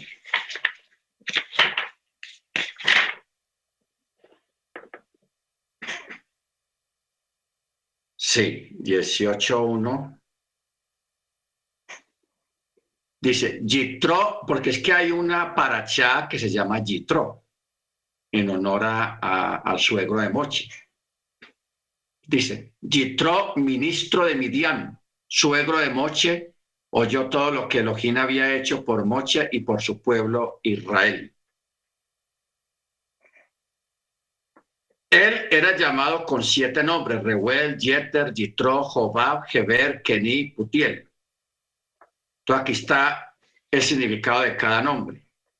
Él era llamado Jeter, porque a causa de él se agravó una sección, se agregó, perdón, una sección adicional a la Torá, la que comienza con las palabras y tú mira. Se llamaba Yitro porque cuando se hizo conversión, porque recordemos que Yitro, él no era israelita, él hizo conversión a la fe judía y cumplió los mandamientos de la Torá, por eso se le agregó una letra adicional a su nombre, Yitro. Luego Jobab, porque él amaba la Torá. Luego eh, Reuel. O sea, todos estos nombres declaran algunas características que tenía este hombre, quien fue muy importante y quien también fue añadido al pueblo hebreo. Le hizo conversión al judaísmo, a la fe hebrea, al Elohim de, de Abraham, de Isaac y de Jacob. Muy bien. Verso 18, estamos en el capítulo 4, verso 18. Y Moche se fue y regresó a su suegro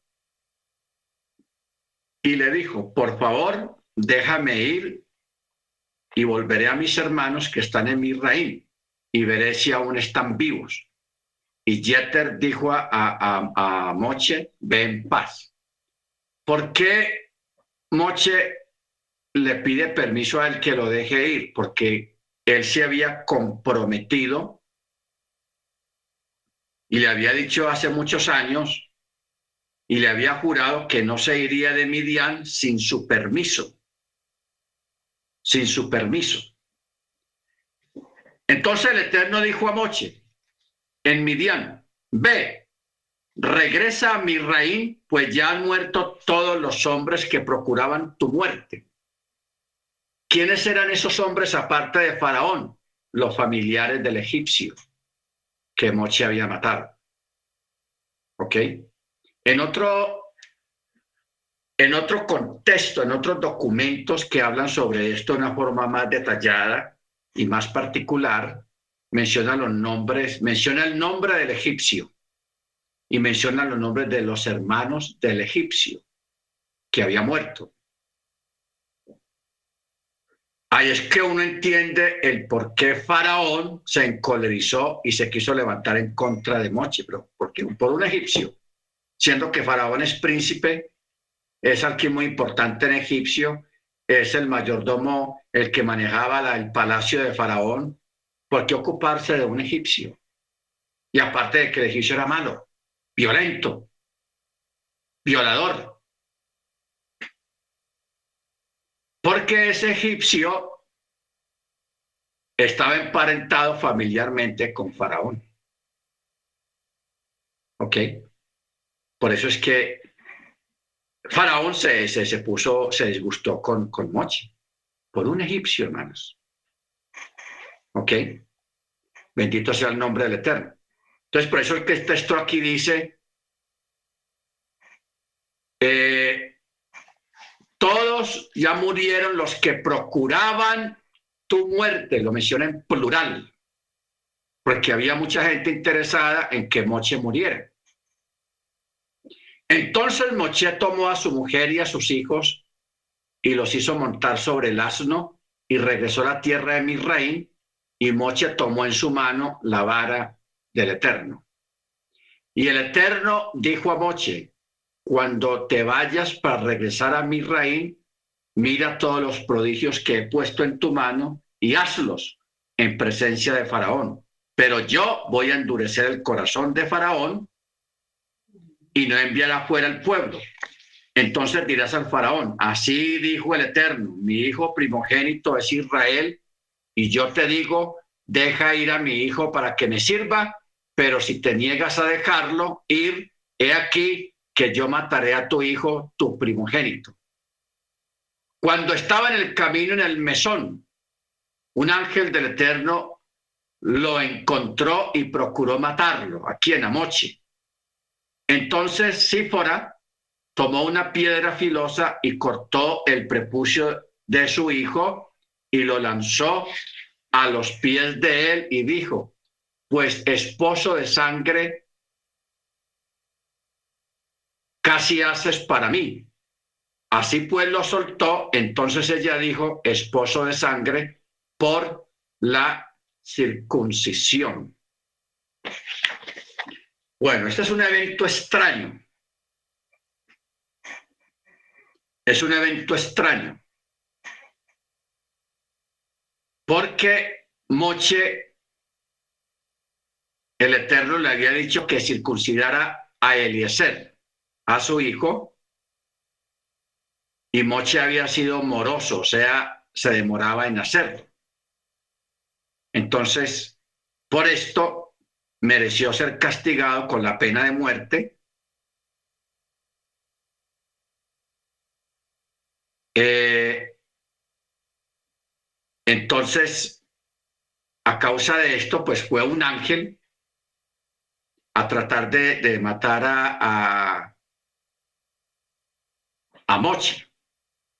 Entonces, Sífora sabía qué era lo que estaba pasando. Entonces, por eso ella cuando ve esa situación, que el ángel se le va a destruir a Moche, ella sabe por qué está pasando eso. Entonces ella dice el texto que ella tomó una piedra filosa y cortó el prepucio del niño. Eso es una cosa espeluznante hacerlo de esa manera y con una piedra filosa, no hice con un cuchillo, sino con una piedra de filo. Que el niño debió de pegar una sangrada tenaz y el dolor. Pero ella viendo la situación, ella coge el prepucio y lo tira a los pies de él.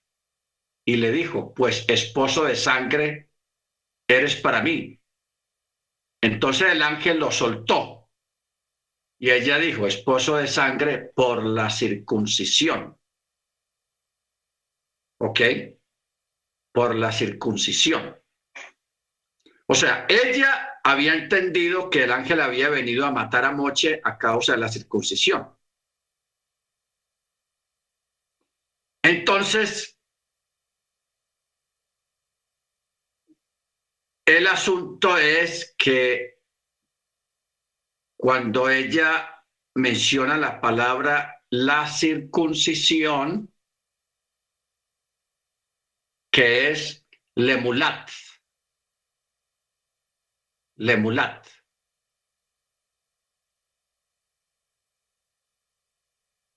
Ahora, hay una L ahí, que es la ley, al principio. Que quiere decir a causa del asunto, porque la palabra lemulot o lemulot es un sustantivo, pero la, la L al principio es utilizado en el sentido de a causa de o por esto o por causa de esto. ¿Ok? Entonces, por eso es que se, se, se puso esa palabra lemulot lemulot, a causa de. O sea, yo te voy a matar o tú te van a matar por causa de este asunto de la circuncisión. ¿Ok? Mientras esto está pasando, el Eterno está, como dijimos ahora, diez pasos adelante, hmm. organizando todo. El relato nos lleva en el verso 17 a Aarón porque Aarón está vivo. Y el Eterno le dijo a Aarón, ve al encuentro de Moche, al desierto. Y fue y lo encontró en la montaña de Yahweh y lo besó. Y Moche relató a Aarón todas las palabras del Eterno que lo había enviado, así como todos los signos, o sea, las señales que le había mostrado. Y luego Moche y Aarón fueron y reunieron a todos los ancianos de Israel allá en Misraín, en Egipto, y Aarón habló todas las palabras que el Eterno había hablado a Moche, y realizaron y realizó los signos, las señales a los ojos del pueblo, y el pueblo creyó. Moche tenía desconfianza, por eso Moche le preguntó al Eterno, y si ellos no me creen, ¿qué, qué les digo? ¿Qué hago? Pero aquí dice, el pueblo creyó y cuando escucharon que el Eterno había recordado a los hijos de Israel y que había visto su aflicción, se inclinaron y se prosternaron delante del Eterno. ¿Ok? Se inclinaron delante del Eterno.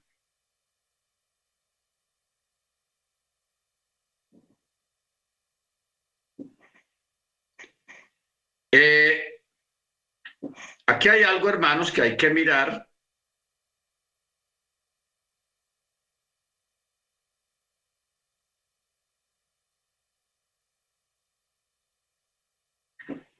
De que cuando al principio, cuando convocaron aquella reunión, la mayoría de los ancianos no querían ir, les daba miedo de que los mataran o se dieran cuenta los egipcios y los mataron. Moche tuvo que ir a buscarlos con Aarón y hablarles por separado a cada uno. Por eso es que cuando ya el pueblo había salido de Egipto, el Eterno les reclamó esa cobardía. Por eso dice, y en el Sinaí se les cobró su cobardía, ya que en aquella ocasión el Eterno dijo, Solo Moche se va a acercar, ustedes no. ¿Ok? Pero ellos no se acercarán por cobardes. O sea, el, el, Eterno, hermanos, Él siempre está y estará con los que son valientes, con los que hacen actos de fe y dan esos pasos de fe. ¿Ok? Porque lo importante en, la vida, hermanos, es el valor. no tener miedo, tener plena confianza en el Eterno y dar en su momento dado esos pasos de fe que a veces hay que dar. Esos pasos de fe en cuanto a la obediencia. Cuando usted entra al Shabbat, usted está dando un paso de fe, de obediencia al mandamiento. Cuando usted en alguna situación, usted por fe dice, yo por fe me paro, voy aquí, voy allá, hago esto, por fe, eh, eso, eso es lo que el Eterno honra, la fe, los pasos de fe. Pero cuando no hay fe, no es que uno se pierda o se vaya a condenar de ninguna manera, porque eso no, no es así. Pero si hay pérdida, si hay pérdida y, y no se obtienen aquellos bienes o aquellos privilegios o aquellas bendiciones por falta de fe, por falta de dar esos pasos de fe. Amén. Baruch. Capítulo 15. Después vinieron Moche y Aarón y dijeron al faraón, así dijo el Eterno, el Elohim de Israel, envía fuera a mi pueblo para que festejen para mí en el desierto. Pero el faraón dijo, ah, ¿Y quién es ese eterno? Para que yo escuche su voz y envíe fuera a Israel. No conozco al eterno y tampoco lo enviaré.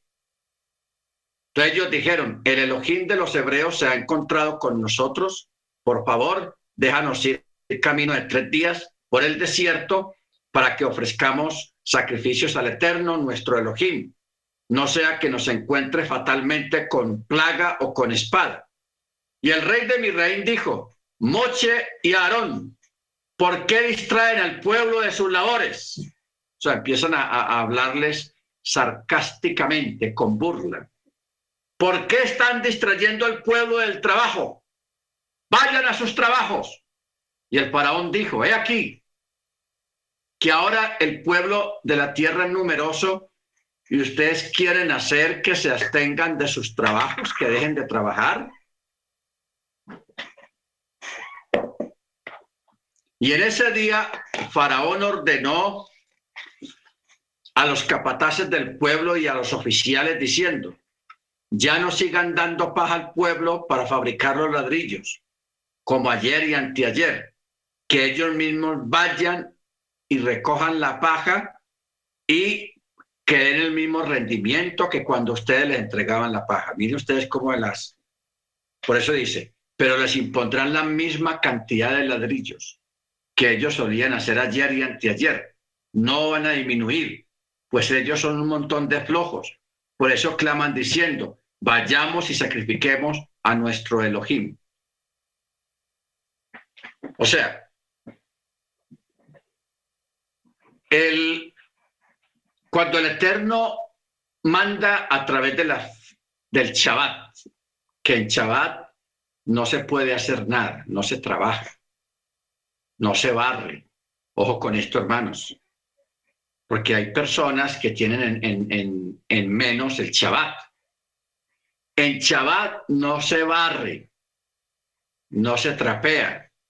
El Shabbat no es para ir a lavar el carro o la moto o para lavar la casa. No, el Shabbat no se hace nada. El mandamiento. Ay, es que los trastos yo no los puedo ver sucios, déjenlos sucios. No importa. Ay, es que yo no puedo ver una basurita por acá, la voy a barrer. Déjela. Deje esa basurita ahí. Obedezca mandamiento. ¿Qué es mandamiento? No, pues es que no acostumbraba a trabajar y, yo soy muy inquieto, soy muy inquieta. Quédese quieto. ¿Ok? El mandamiento quedarse quieto. No haga nada. Si el Eterno lo dice así, hágalo, obedezca. No, pues que eso es una flojera, uno quedarse quieto sin hacer nada. No importa que sea flojera para usted o que le digan flojo porque no quiere hacer nada. En Shabbat, e, eso es mandamiento, no hacer nada. En Shabbat. ¿Ok? Si usted, si alguien de la casa donde todos guardan Shabbat no se quiere bañar, que no se bañe, es Shabbat. No se quiere arreglar la, la, ropa, déjelo que se quede en pijama todo el día de Shabbat. Es Shabbat, eso es un Shabbat. ¿Ok? No me ponga a ir en contra de la corriente porque después le va mal. Bendito sea el nombre del Eterno. O sea, no olvide que el obedecer es mejor que los muchos sacrificios. Si la Torah manda que, porque hay dos fiestas que duran siete días o ocho días, que es Pesach, Sukkot. En Pesach es Shabbat el primer día y el último día de la fiesta. El primer día de la fiesta y el último día de la fiesta es Shabbat, no importa el día que caiga. No se trabaja y es como un Shabbat. La única diferencia es que sí se puede encender fuego. ¿Ok? Estamos hablando de las fiestas. Y en la semana, los otros días de esa semana, no hay que esforzarse mucho ni trabajar con mucho esfuerzo, sino como a media máquina, como dice el dicho, a media máquina. Si una persona puede económicamente, no que, que, no trabaje eh, durante esa semana de PEXA o de COT, muy bueno, magnífico, si lo puede hacer. ¿Ok? Yo sé que todos no lo pueden hacer, pero sería bueno. No trabajar en esos siete o ocho días. Espectacular. Pero si es Shabbat, el primer día y el último día de la fiesta. ¿Ok? Bendito sea el nombre del Eterno. Eso es Torah. Porque es que hay personas, hermanos, que se vuelven esclavos de, las cosas, del trabajo, de, las cosas de la casa. Y uno puede volverse esclavo de, esas cosas. A libertad nos ha llamado el Eterno. Amén. Obedezca, hágalo y verá que le va bien. Y se va a sentir bien. Baruch Bendito sea su nombre. Verso, estaba el capítulo 5. Verso 9. Que se agrave el trabajo sobre los varones que lo hagan y que no discutan las cosas falsas. Los capataces del pueblo y sus oficiales salieron y hablaron al pueblo. Así dijo Faraón, Faraón, ya no les daré paja. Vayan ustedes mismos y tomen paja búsquenla ustedes donde la hallen y no pueden reducir el, trabajo de ustedes. Entonces el pueblo se dispersó por toda la tierra de Egipto para recoger el rastrojo para la paja y los capataces los presionaban diciendo, terminen su labor, la cuota normal diaria en su día, como cuando se les daba la paja.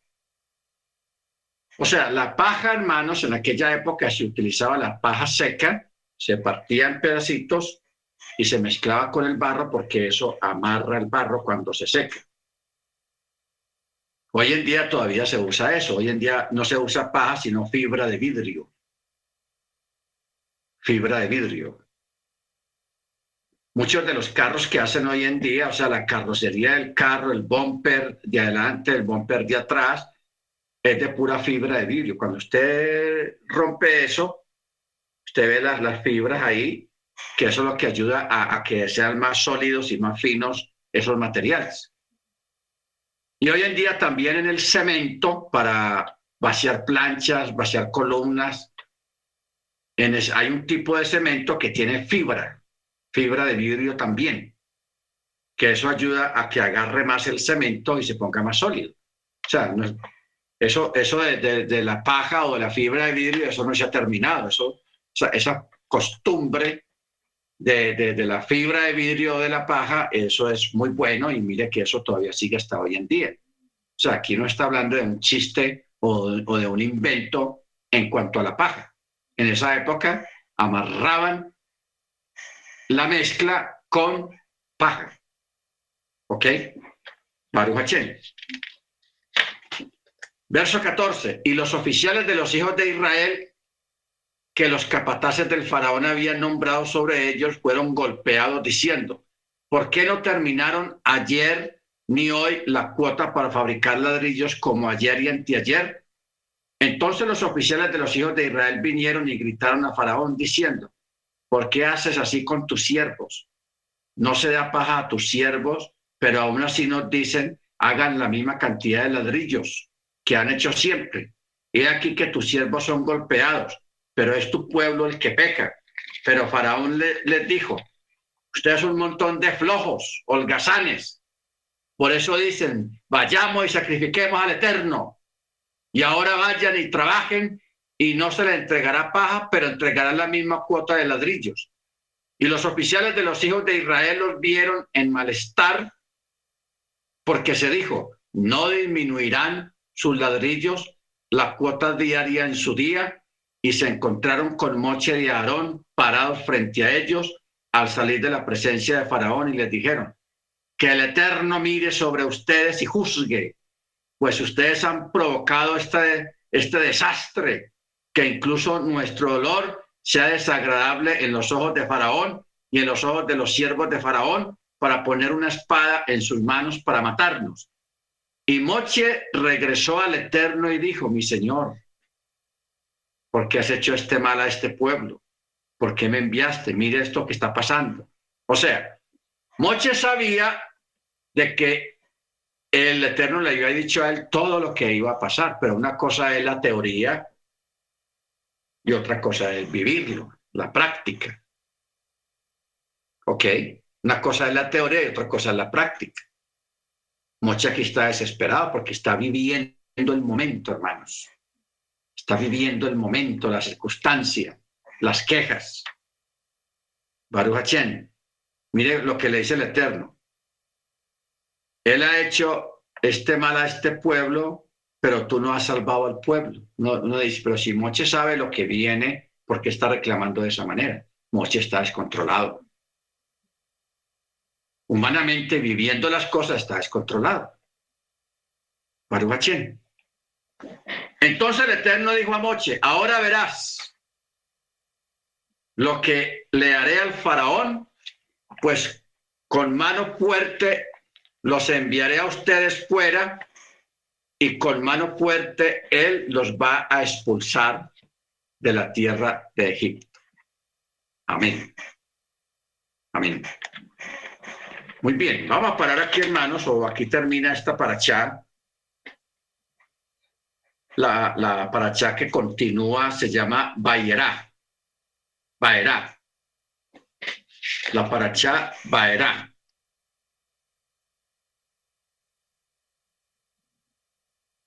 O sea, entonces, entonces.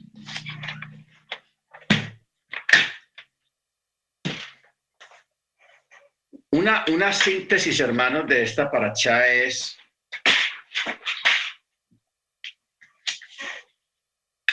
recordar siempre los pasos de fe. ¿Ok? Los pasos de fe. Y lo otro es obedecer